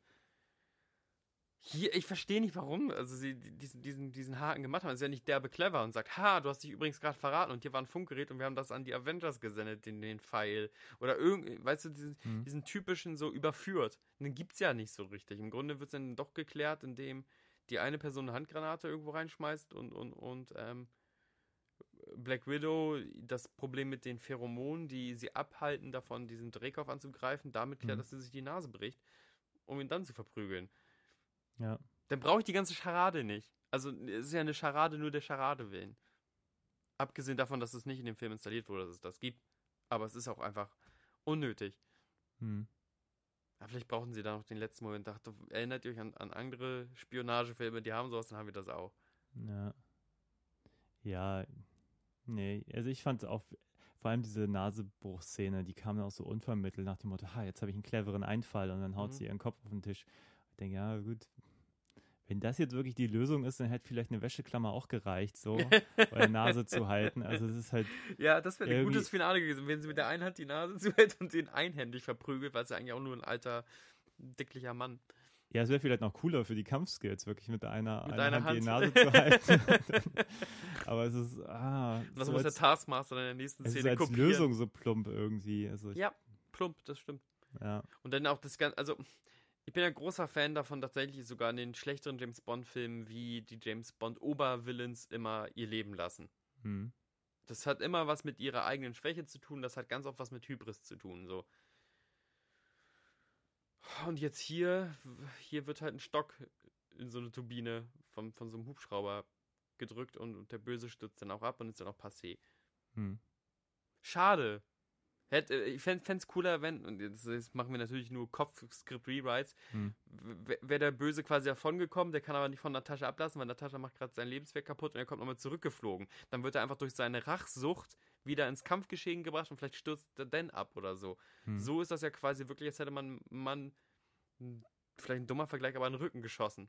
Ja. Der ist auf dem Weg zurück und na klar, Schwerkraft, wenn ein Hubschrauber nicht mehr funktioniert, dann fällt er halt zu Boden. Hm. Ja, Ich Mag ich muss nicht. auch sagen, ich fand den Film eigentlich auch extrem hart. Also Ja. das ist vielleicht auch mittlerweile mein Alter, dass ich dann auch anders auf solche Sachen gucke, so. denkt denn keiner an die Kinder? Irgendwie, ja, ich habe einerseits das Gefühl, man, man zeigt keine explizite Gewalt Mhm. mehr. Und aber gleichzeitig ist das Ding total gritty und düster. Also diese ganze Anfangssequenz mit den Kindern, wo Ja. man auch die ganze Zeit Das Kopfkino aber- losgeht ja. und denkt, die jetzt, kommen die, wenn die da auch noch irgendwie als, als, als, äh, was passiert jetzt eigentlich mit den Kindern so? Kommen die da, Da werden ja auch so Leichentücher über manche so? Kinder. Also manche Kinder schaffen die ursprüngliche Red Widow Training ja auch nicht. Hm. Und die sterben dann einfach so. Und das wird irgendwie Ja. zumindest angedeutet. Ja, Das- total düster irgendwie, also in deiner ganzen Grundaussage so. Mhm. Ähm, die kleinen Mädchen einfach verschleppen und dann gleichzeitig Familienkino machen wollen. Das ist schwierig. Aber wir haben ja auch schon bei der IP vom Punisher auch kurz drüber gesprochen. Was, was, was kann Disney eigentlich mit diesen Figuren machen so? Ja. Ähm, aber hier so ein, ja, ich will jetzt auch nicht zu moralisch werden, also aber es ist, er fühlte sich irgendwie teilweise wirklich, wirklich düster an in Momenten, um dann irgendwie komisch albern zu werden. Und das fand ich einfach so als Mischung sehr, sehr seltsam. Ich möchte auch über schöne Sachen in diesem, äh, in diesem Podcast reden, Christian. Ja. Und jetzt mal gar nicht wertend auf das Aussehen von der Florenz Pack, Puck, Puh, Florence. als, als, man kann schon sagen, dass der Film dient auch ein bisschen so als Rampe, um zu sagen, übrigens, wir haben jetzt eine neue, frische Darstellerin, wir haben eine Black Widow 2.0. Ja, also ich meine, das kotzt sich einem wirklich ins Gesicht, ne? Also ich meine, die sind ja als, als Figuren, würde ich sagen, es ist eigentlich ihr Film und nicht das äh, der eigentlichen Black Widow. Mhm. Also die sind auf jeden Fall komplett ebenbürtig, gefühlt auch von der Screentime. Mhm. Und sie hat, finde ich, die deutlich besseren One-Liner und überhaupt mehr Lacher auf ihrer Seite. Ja. Ähm, also sehr schöner Moment natürlich, wenn sie so sagt, hier, du, du post immer so zu ihrer Schwester. Und man, man kennt Ja. ja. diese Posen so aus irgendwie jedem. Und irgendwann macht sie es selber und so, ah, oh Gott, was mache ich hier? Ja, ja, also sie ist, Das angewidert, sie ist angewidert von der Superheldenlandung. Ja. Ähm, Finde ich aber sehr gut, wenn man sowas beobachtet, ähm, dass, dass gerade Ja. auch Frauen manchmal so, eine, so, so, merkwürdig und unrealistische Posen spendiert Und ich mag bekommen. sie, dass sie so ein bisschen rotzig ist. So. Sie wirkt halt ein bisschen wie so Aber trockenrotzig, ne? Also es Ja, gibt auch rotzige Charaktere, die krass nerven. Und auch Meta-Kommentar kann manchmal nerven in, in Filmen. Hm. Aber die macht das schon echt gut. Ähm, es ist irgendwie gleichzeitig schön, weil ich finde diese Figur echt toll, die Jelena. Hm. Ähm, aber es ist auch irgendwie derbe zynisch, ne, dass jetzt ein Movie-Studio sagt, hier bitte fresst, ja, Black Widow 2 wird wahrscheinlich starring Jelena sein und ab jetzt kriegt ihr eine neue Black Widow. Das ist Mhm. diese, wir haben quasi ein, ein, eine Studioentscheidung, weil Mhm. Scarlett Johansson kann das auch nicht für immer machen und die Darsteller werden auch älter und auch teurer, das müssen wir auch nicht vergessen. Hm. Ähm, hat jetzt, glaube ich, 15 Millionen für diesen Film gekriegt. Ist ja auch okay, Gönnung. Ähm, aber dann ist wahrscheinlich jetzt noch eine Florence Pugh, Pack, Puff, ähm, der du einen Fünf-Filme-Deal unterschreiben lassen kannst für vergleichsweise weniger Geld. Auch eine wirtschaftliche und eine, eine, eine in die Zukunft blickende Entscheidung, weil die kann jetzt auch mit ihrem Alter, die ist jetzt, glaube ich, Mitte 20, Hm. die kann jetzt noch zehn Jahre Black Widow sein, sozusagen, mindestens. Ja. Also es, ist ein, es gibt ein Narrativ und eine Studioentscheidung gleichzeitig. Und das finde ich Mhm. irgendwie so krass faszinierend. Dass, dass wir jetzt so rangezogen werden, so übrigens, das ist jetzt eure. Ja, das ist natürlich auch ein bisschen komisch, den Black Widow-Film eigentlich zu machen, wenn man sie in Endgame eigentlich schon umgebracht hat. Ähm, um sie dann gleich auszutauschen. Also Ja. das stimmt, das ist ein bisschen, ein bisschen seltsam. Andererseits, gut, Scarlett Johansson ist halt einfach ein Superstar so. Ja. Ähm, ich muss auch sagen, hier fiel mir das auch schon auf. Also irgendwie zuletzt habe ich sie, weiß nicht, ob ich sie zuletzt mal wieder in Vicky Christina Barcelona gesehen habe. Mhm. Der Film ist einfach Mhm. auch schon irgendwie ein paar Jährchen Ja, alt ja. und habe dann auch schon gedacht, okay, ein paar Jahre sind ins Land gezogen. Von mir aus könnte man auch gerne noch einen zweiten mit ihr machen. Also einfach auch, um mal zu sagen, wenn man schon diese feministische Nummer bedient, auch mal zu sagen, hey, wir können auch mal eine Frau mittleren Alters Mhm. auch nochmal irgendwie featuren und nicht äh, dann gegen die Junge austauschen, einfach Ja. nur, weil das ist halt so. Wenn man schon, und der Film zahlt ja viel auf dieses feministische Ding ein, Ja. aber auch immer so ein bisschen so ein Feminismus mit Feigenblatt, wenn man mich fragt. Also ich finde es nicht sehr konsequent. Ähm, nur weil Filme irgendwie viele Frauen featuren, heißt das nicht, dass ich so die Agenda so hinter immer so ganz. Äh, Also er macht ein paar tolle Sachen. Ich finde es toll, dass es keinen Love Interest gibt beispielsweise. Ja, Ich finde es toll, dass es wenig Woman Gazing gibt. Äh, Außer vielleicht zwei Einstellungen. Also ich weiß, dass ich äh, mit meinem Kumpel, dem ich das geguckt habe, einmal sehr über eine Einstellung äh, geredet habe, die, die dann doch schon sehr ähm, stark auf äh, Scarlett Johanssons Form, Formen, Form es und gibt so, einen- Kurven. so einen Hinteranschuss. Es gibt einen? Hinternschuss, Ja, genau. Es gibt einen sehr prominenten Hinternschuss, wo ich dachte, das ist merkwürdig. Also, weil es den auch so selten, also es gibt in anderen Filmen, und gerade in Action-Dingern so, ne, und in vielen Filmen, wo die Megan Fox beispielsweise hin mitspielt, oft, gibt es oft dieses Gazing, so, und dann Hm. muss man nicht toll finden, gehört dann aber zu dieser hyperstilisierten Welt dazu. Form, Muskeln, Waffen und halt auch weibliche Formen werden gegazed. So. Und der Ja. Film hat das nicht so sehr. Und dann kommt, umso, ver verstö umso verstörender ist dann ein sehr prominenter Hinternshot, wo echt äh, der Hintern perfekt eingeframed ist. Ähm, aber an sich, ich finde es schon. Ich finde es einfach cool, dass es ein Film mit, mit, um Schwesternschaft ist. Ich finde es Mhm. cool, dass es, wie gesagt, dass beide keinen Love Interest haben. Und ich finde sogar cool, dass äh, andere Männer sie auch nicht sexualisieren. Also es gibt nicht irgendwie, dass mal Florence Poe hinterher geguckt wird und jemand nimmt so die Sonnenbrille runter und guckt den so hinterher, diesen beiden heißen russischen Schwestern oder so. Das passiert alles gar nicht. Und das finde ich schön. Hm. Weil das kann man ja auch so als Kommentar, als pseudofeministischen Ich Kommentar habe auch den. Eindruck, es gibt aber auch gar keine Situation, wo das hätte passieren können, oder? Aber so eine Szene hätte man reinschreiben können. Die haben kurz eine Pause bei der Tankstelle, unterhalten sich und dann kommt da Mhm. irgendwie so ein Redneck ran und sagt, hey, hier, die, alle Männer sind Schweine und sagt so, oh, puh. Ja, aber andererseits denke ich mir natürlich, wäre so eine Situation, also wenn man es thematisieren möchte, also Mhm. wenn man sagt, man macht einen feministischen Film, dann wäre es natürlich spannend, wie man damit umgeht zum Beispiel. Ähm, jetzt einfach zu sagen, wir verzichten auf alles, was irgendwie problematisch ist in der realen Welt und machen da unsere eigene Alternativwelt so, Mhm. äh, entrückt das für mich einfach nur. Also ich- finde das jetzt bei diesem Film auch alles nicht so problematisch, aber ich denke da an Wonder Woman, der ja ganz lange so als Mhm. ganz feministischer Film erzählt wird. Ja. Und die, diese Frau hat das ganze Weltbild eines Mannes äh, erzählt bekommen Mhm. und du hast da diese unsäglich doofe Liebesgeschichte drin und eigentlich ist sie die ganze Zeit dumm wie Brot. Und hier denke ich mir aber auch, die Figuren könnten viel cleverer sein, äh, viel souveräner in vielen Momenten. Ähm, da sehe ich irgendwie manchmal nicht so ganz den Mehrwert so für mich. Also Ja. begrüße das eigentlich, dass man sagt, ähm, Gleichberechtigung auch vor der Kamera, aber hier habe ich wirklich ein bisschen den, den Eindruck, es ist mehr so Quantität statt Qualität so.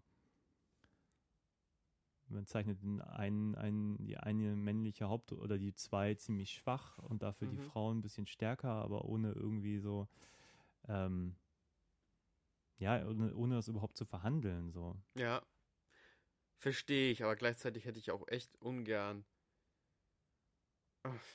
Ich. äh, Wir müssen ja nicht in jedem Film mit starken Frauenfiguren erzählen, von wegen, wie, wie schwach die Männer sind oder dass irgendjemand sie immer unterschätzt und so. Ich hätte ungern in dem Film eine Szene gesehen, wo jemand sagt, ha, das kleine blonde Mädchen soll mich aufhalten können. Und weißt du, was so, so früher so in, in vermeintlichen äh, 80er-Jahre-Filmen passiert ist, wenn es Mhm. um eine starke Frau ging, dass dann immer irgendwie so ein Hohlkopf kam und meint, willst du Armdrücken machen und dann gewinnt äh, das Mädchen sogar das, äh, dieses Armdrücken-Match, so, weißt du, was ich meine?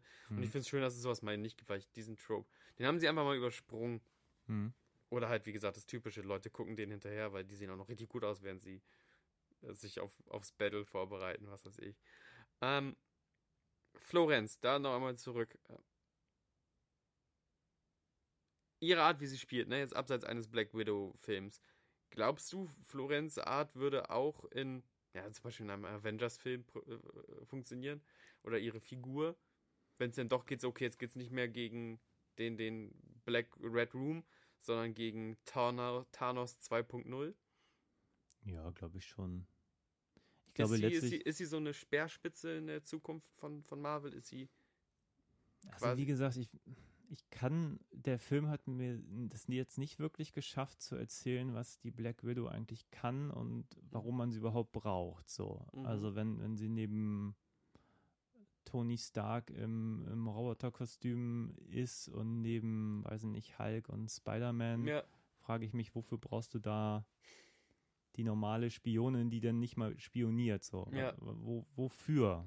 Und das ist, glaube ich, ein bisschen mehr die Frage. Wenn man es schafft, sie eine, eine richtige Notwendigkeit in der Geschichte zu geben, dann glaube ich, kann die das super. Also die hat auf jeden Fall Star-Qualitäten. Ich fand sie in diesem Film hat sie wirklich auch der, der Johansson so ein bisschen, ähm, wie nennt man denn das? Ähm, bisschen die Show ja, gestohlen. Butter vom Brot genommen, ne? Oder vom Brot genommen, ja.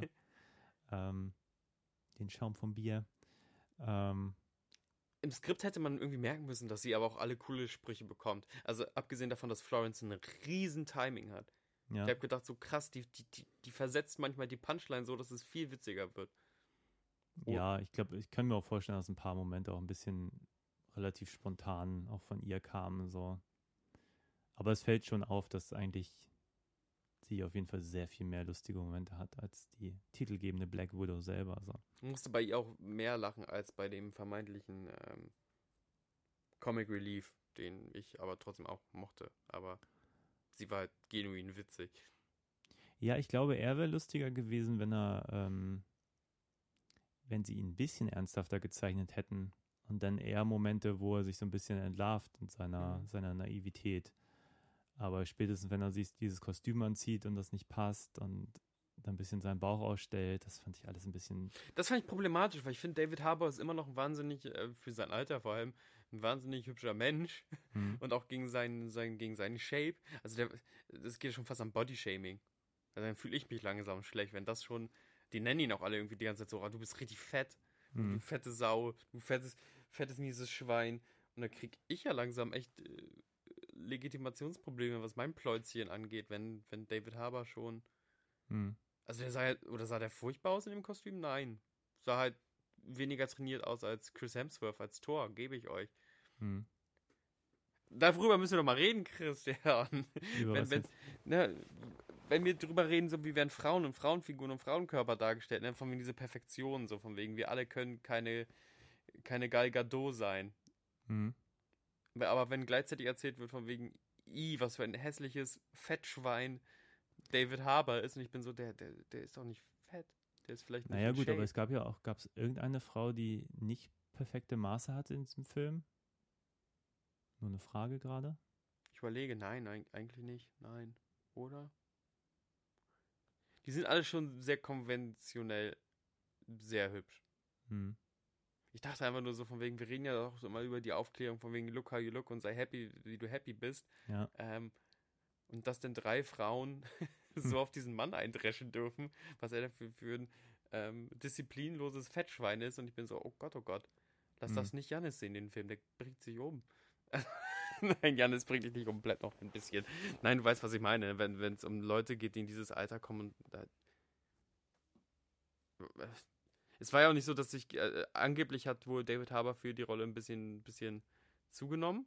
Mhm. Aber das war ja nicht die krasse Body-Transformation, wie man manchmal sonst so bei Filmen sieht, wo, wo dann wirklich die, die Actor ganz anders aussehen, weil die sich, keine Ahnung, 100 Kilo angefressen haben oder sonst was. Mhm. Keine Ahnung. Ist mir jetzt auch nicht, wie gesagt, ich hatte auch eher das Problem, dass mir der Film nicht klar gemacht hat, dass der Vater vom Anfang er ist so. Also ich fand das eigentlich am Anfang ganz cool, dass ich dadurch, dass ich glaube ich kein Vorwissen hatte, Mhm. dachte, okay, was passiert jetzt mit der Familie? Wo müssen die jetzt hin? Und da habe ich noch gedacht, das wären die normalen Eltern so. Und Ja. ähm, das hat sich dann eigentlich erst später aufgelöst und das fand ich sehr clever und hatte leider den Eindruck, dass der Film nie wieder so clever wird wie in den Stimmt. ersten zehn Minuten. Und das ist echt schade. Weil das so als Spannungskino echt gut funktioniert hatte, die Familie, die da abrupt aufbrechen muss, so aus ihrer neuen Heimat. Und ähm, Ich finde den Film sogar, bis sie, glaube ich, Budapest verlassen. Hm, und noch deutlicher erklärt wird, was der Red Room ist, und dann fand ich es ein bisschen unspannend, ähm, sogar sehr gut. Auch Mhm. die Gewalt, die gezeigt wird. Also es gibt eine Szene, da werfen sich so Scarlett Johansson und, und äh, Florence Pux, Pew, Pew, Pew, ähm, werfen sich da voll rein und haben einen relativ brutalen Hand-to-Hand-Combat und schmeißen sich da durch äh, Küchenmobiliar und das mhm. tut auch irgendwie weh, weil die, die fallen so unperfekt. Ja. Also in einer Szene wird, wird Scarlett geworfen und die landet so halb im Türrahmen und halb nicht so. Und ja, die würgen sich auch gegenseitig und man merkt auch schon, die sind auch auf dem gleichen ja. Kräftelevel und so. Und ich dachte, diese Action wird uns jetzt die ganze Zeit begleiten. Also, dass, hier, dass die Action auf, so Jason Bourne-mäßig, nur ein besser, weil es sieht besser aus als der erste Jason Bourne-Film zumindest, weil der war ja zu, so verschakt, dass ich gar nicht wusste, wer gerade wen greift. Mhm. Ich dachte, das ist die, dieses Gewaltlevel, auf das ich mich einlassen kann. Und da werden dann halt auch irgendwann böse russische Spione so durch die Gegend gewirkt und durch die Gegend geworfen. Passiert denn nicht. Aber bis dahin fand ich den Film wirklich sehr gut und auch sehr kompetent die Action eingefangen. Mhm. Die Action-Regie. Nennt man das so? Wie nennt man das denn? Ja, Action-Inszenierung. Action und dann fand ich noch die Szene gut, wo sie einfach alle ähm, am, am Tisch sitzen und ähm, über die Körperhaltung sich gegenseitig monieren. Weil ich hatte eine sehr herrische Oma hm. und das kenne ich noch. Mach keinen Buckel! Und äh, hm. kurioserweise war diese Oma auch dem Wodka nicht ganz abgeneigt. Ähm, also saufen und sich darüber beschweren, wie man, wie man sich gehen lässt, das, das kenne ich. Hm. Siehst du ja noch irgendwelche Lichtblicke im Film? Wenn du schon der also, gelangweilte Zerfetzer Nein, meiner Marvel-Kirche bist. Äh, aber ich glaube, über diesen, diesen Helfer, der ein paar Mal irgendwie auftaucht, da habe ich gerade gar nicht viel zu erzählen. Nee. Das ist. Äh, Hätte fast noch raus können. Ja. Nee, ich bin, bin nicht so, so glücklich mit dem Film, muss ich sagen. Also mhm. ich habe jetzt auch nicht super viel erwartet, aber ich habe wenigstens gedacht, dass die so ein bisschen mehr, wie ein bisschen mehr bei Laune halten. Also wenn ich an Endgame zum Beispiel zurückdenke, diese, diese, wir springen einfach mal in die früheren Filme, solche mhm. Nummern finde ich halt, fand ich da total geil. Und ja. ähm, habe ich jetzt bei diesem Film jetzt nicht unbedingt erwartet, aber ich habe gedacht, so ein paar coole Kniffe, mhm. irgendwas. Ähm, irgendwie habe ich auch immer noch auf irgendeinen bekannten Avenger gewartet, dass da vielleicht noch irgendwas passiert, so. Ähm, weiß nicht, ob es also ich habe einfach auf irgendwas gewartet, was dann nicht kam, so, ja. keine Ahnung. Und auch bei der Endcredit-Szene war ich dann total lost, weil ich dachte, ja, okay, stimmt, Endgame, da war ja was. Äh, und wer ist er? Ach ja, im Nachhinein nochmal gesagt bekommen, das ist Hawkeye. Ja. Ähm, ich fand es ein bisschen unbefriedigend. Wie gesagt, hätte man irgendwie wenigstens so einen die ganze Laufzeit einfach bei Laune gehalten. Kurios ist ja, dass das ähm, in der Post-Credit, und damit können wir auch, glaube ich, den Talk über den Film langsam abschließen, da sehen wir Juliette Dreyfus ähm, als eine Figur, die dort eigentlich installiert werden musste, hm. äh, die aber wegen der Covid-Situation wurde der Film delayed, aber die hatten immer noch vor, den ähm, den Captain America und der Winter Soldier, Falcon der Winter Soldier, die Serie rauszubringen. Da kommt sie auch vor, mhm. prominent. Ähm, und man weiß dadurch, wenn man diese Falcon the Winter Soldier Sache geguckt hat, auch was sie in dem Film vorhat. Nämlich wahrscheinlich alle Leute, alle Superhelden, die so ein bisschen moralisch in der Grauzone agieren, für eine andere Operation ähm, hm. zu rekrutieren. Okay. Und die Jelena wird ja damit jetzt gecatcht, dass äh, die, die Juliette Dreyfus behauptet, dass der Hawkeye für den Tod von Natascha so sehr mitverantwortlich ist, dass jetzt Jelena auf den angesetzt wird. Hm. Man munkelt so, dass das dann irgendwann die Dark Avengers werden sollen. Die Dark Avengers sind so, ähm, ja, so ein düsteres Spiegelbild der Avengers sozusagen. Also, ne, wenn Heldentum gone wrong. Hm. Fand ich aber auch irgendwie sehr mutig. Ähm, weil es kann nicht jeder das ahnen, dass die schon mal bei Falcon and the Winter Soldier vorkam. Es kann nicht jeder, der nicht derbe schon im Comic-Ding ist, von wegen ahnen, von wegen, da geht es wahrscheinlich in diese Dark Avengers-Richtung, äh, der Rekrutierungsbefehl. Und es ist ja auch eigentlich faktisch falsch, dass Hawkeye für den Tod von Natascha verantwortlich ist. Das heißt, wir müssten eigentlich eine ne neue Metanarrative aufmachen, warum Jelena diesem Trugschluss erlegen ist, dass hm. Punkt, Punkt, Punkt und das auch glaubhaft findet. So, und dann dachte ich so, und da dachte ich, oh, das ist schon gehobenes äh, Wissen über die Narrativstränge, die halt diesen Cliffhanger Hm. weniger stark machen, weil die krassen Cliffhanger im Marvel-Universum, diese Afterclip-Cliffhanger waren ja wirklich so von wegen. Man sieht, dass irgendjemand, keine Ahnung, jetzt blöd reingesprochen, irgendjemand mutiert zu irgendwas und du sagst, ah krass, der mutiert zu irgendwas, das heißt, da kommt irgendwie, die, selbst für dich als Unwissender, weißt du, da kommt irgendeine krass mutierte Figur. Und für mich als Wissender sage ich, ach, das ist Adam Warlock oder sonst was. Ja, ich warte immer noch auf Howard die Ente aus Guardians of Ja, the Galaxy. ja. äh, ja. Nee, also wie gesagt, ich, viele Momente waren noch schön. Ich musste gerade nochmal an die DS-Zimmer-Szene zurückdenken.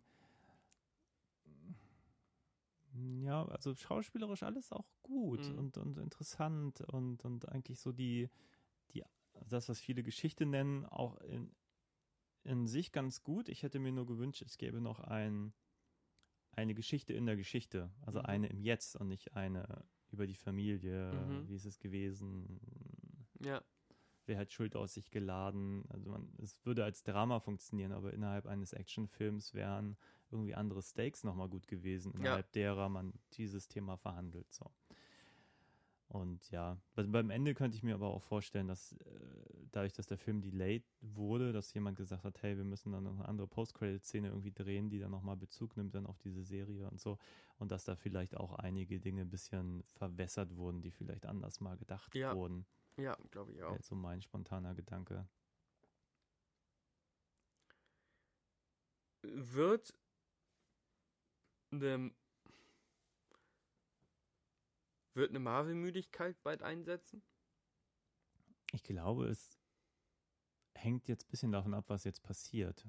Also, wie gesagt, die Serien habe ich jetzt nicht verfolgt, aber auch Mhm. einfach nur, weil ich irgendwie schon Prime und Netflix habe und Mhm. einfach mich ein bisschen weigere, jetzt nochmal irgendwie auch noch Ja. Disney zu abonnieren und weil ich einfach auch nicht so viel gucke gerade. Mhm. Ähm, und dadurch bin ich da irgendwie raus, weil die Dinger ja auch anders nicht verfügbar sind und so. Ja. Ähm, Ja.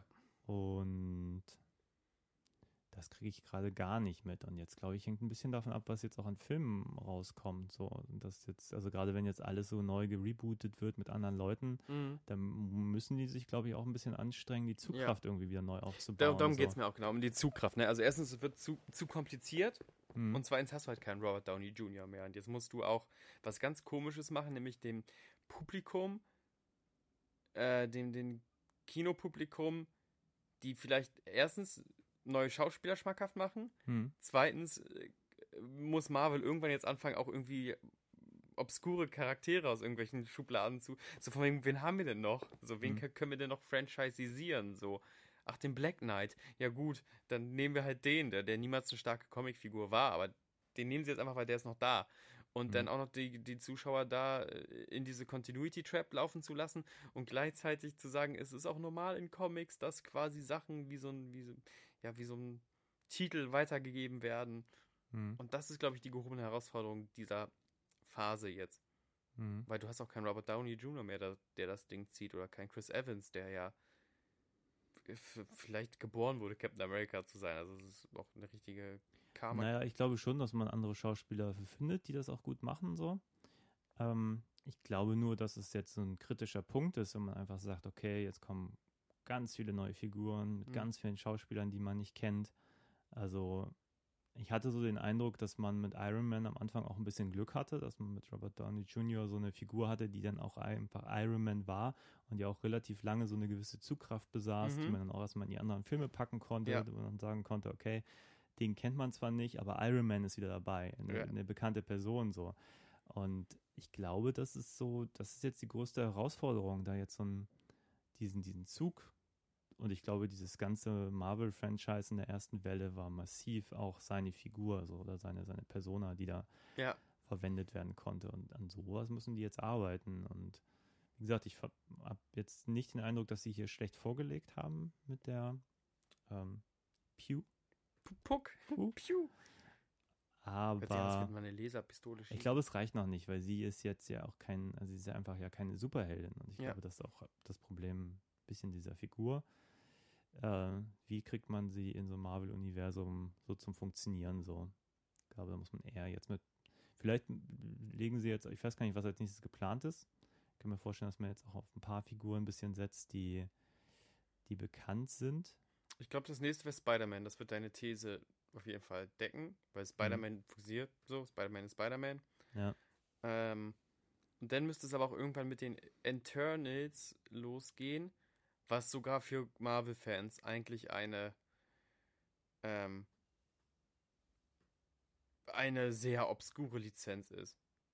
Hm. Also, äh, das, die waren niemals im, im richtigen Rampenlicht so. Und jetzt werden die halt zu was Großem gemacht. So, jetzt werden die beide, das wären das so quasi die nächsten X-Men oder die nächsten Avengers oder sonst was. Ähm, die sind noch unbekannter als die Guardians, die schon damals irgendwie eine merkwürdige Lizenz waren, das zu pushen. Hm. Aber ich glaube, das liegt jetzt echt dran, dass jetzt Kevin Feige und Co. einfach gucken, was sie, was sie noch haben. Ja. Und dann muss es funktionieren, ne? dann musst du sagen, ach krass, irgendwie haben, haben die das angenommen. Dann kann man wieder einen neuen Star daraus schmieden. Also grundsätzlich glaube ich, ist das eine riesen Herausforderung. Irgendwie glaube ich nicht, dass das wieder so groß werden wird. Ich glaube, man kann diesen Erfolg, den sie auch am Ende mit Endgame hatten, man kann das jetzt nicht einfach nochmal eins zu eins kopieren. Glaube ich auch nicht, weil Endgame ja auch einfach so eine richtig gute Klammer war.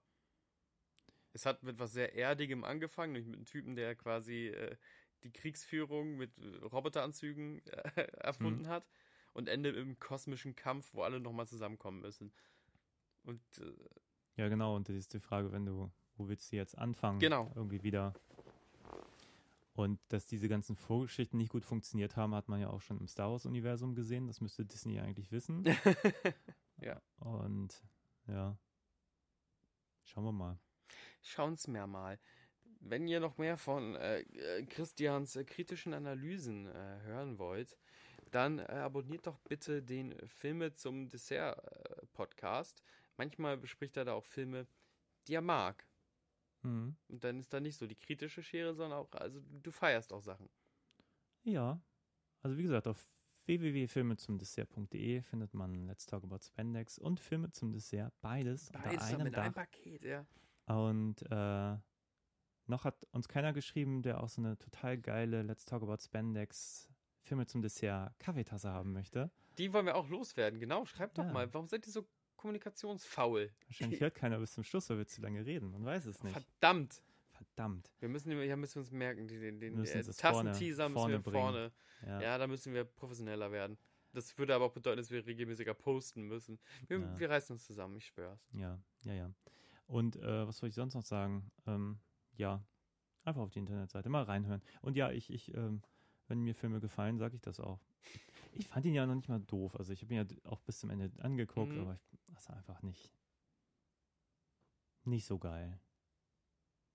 Ich hoffe auch, dass der nächste Film äh, mich deutlicher da kitzelt bei meinem ausgeprägten Marvel-Geschmacksnerv. Ja. So. Also, aber ich war froh, mal wieder im Kino zu sein. Ist ja auch schön. Und äh, das war ganz schön eigentlich. So, ich danke euch fürs Zuhören. Habt einen schönen Tag und klickt doch ab und zu mal wieder rein. Vielleicht haben wir die Folgen aktualisiert. Ja, auf Wiedersehen. Ciao, ciao.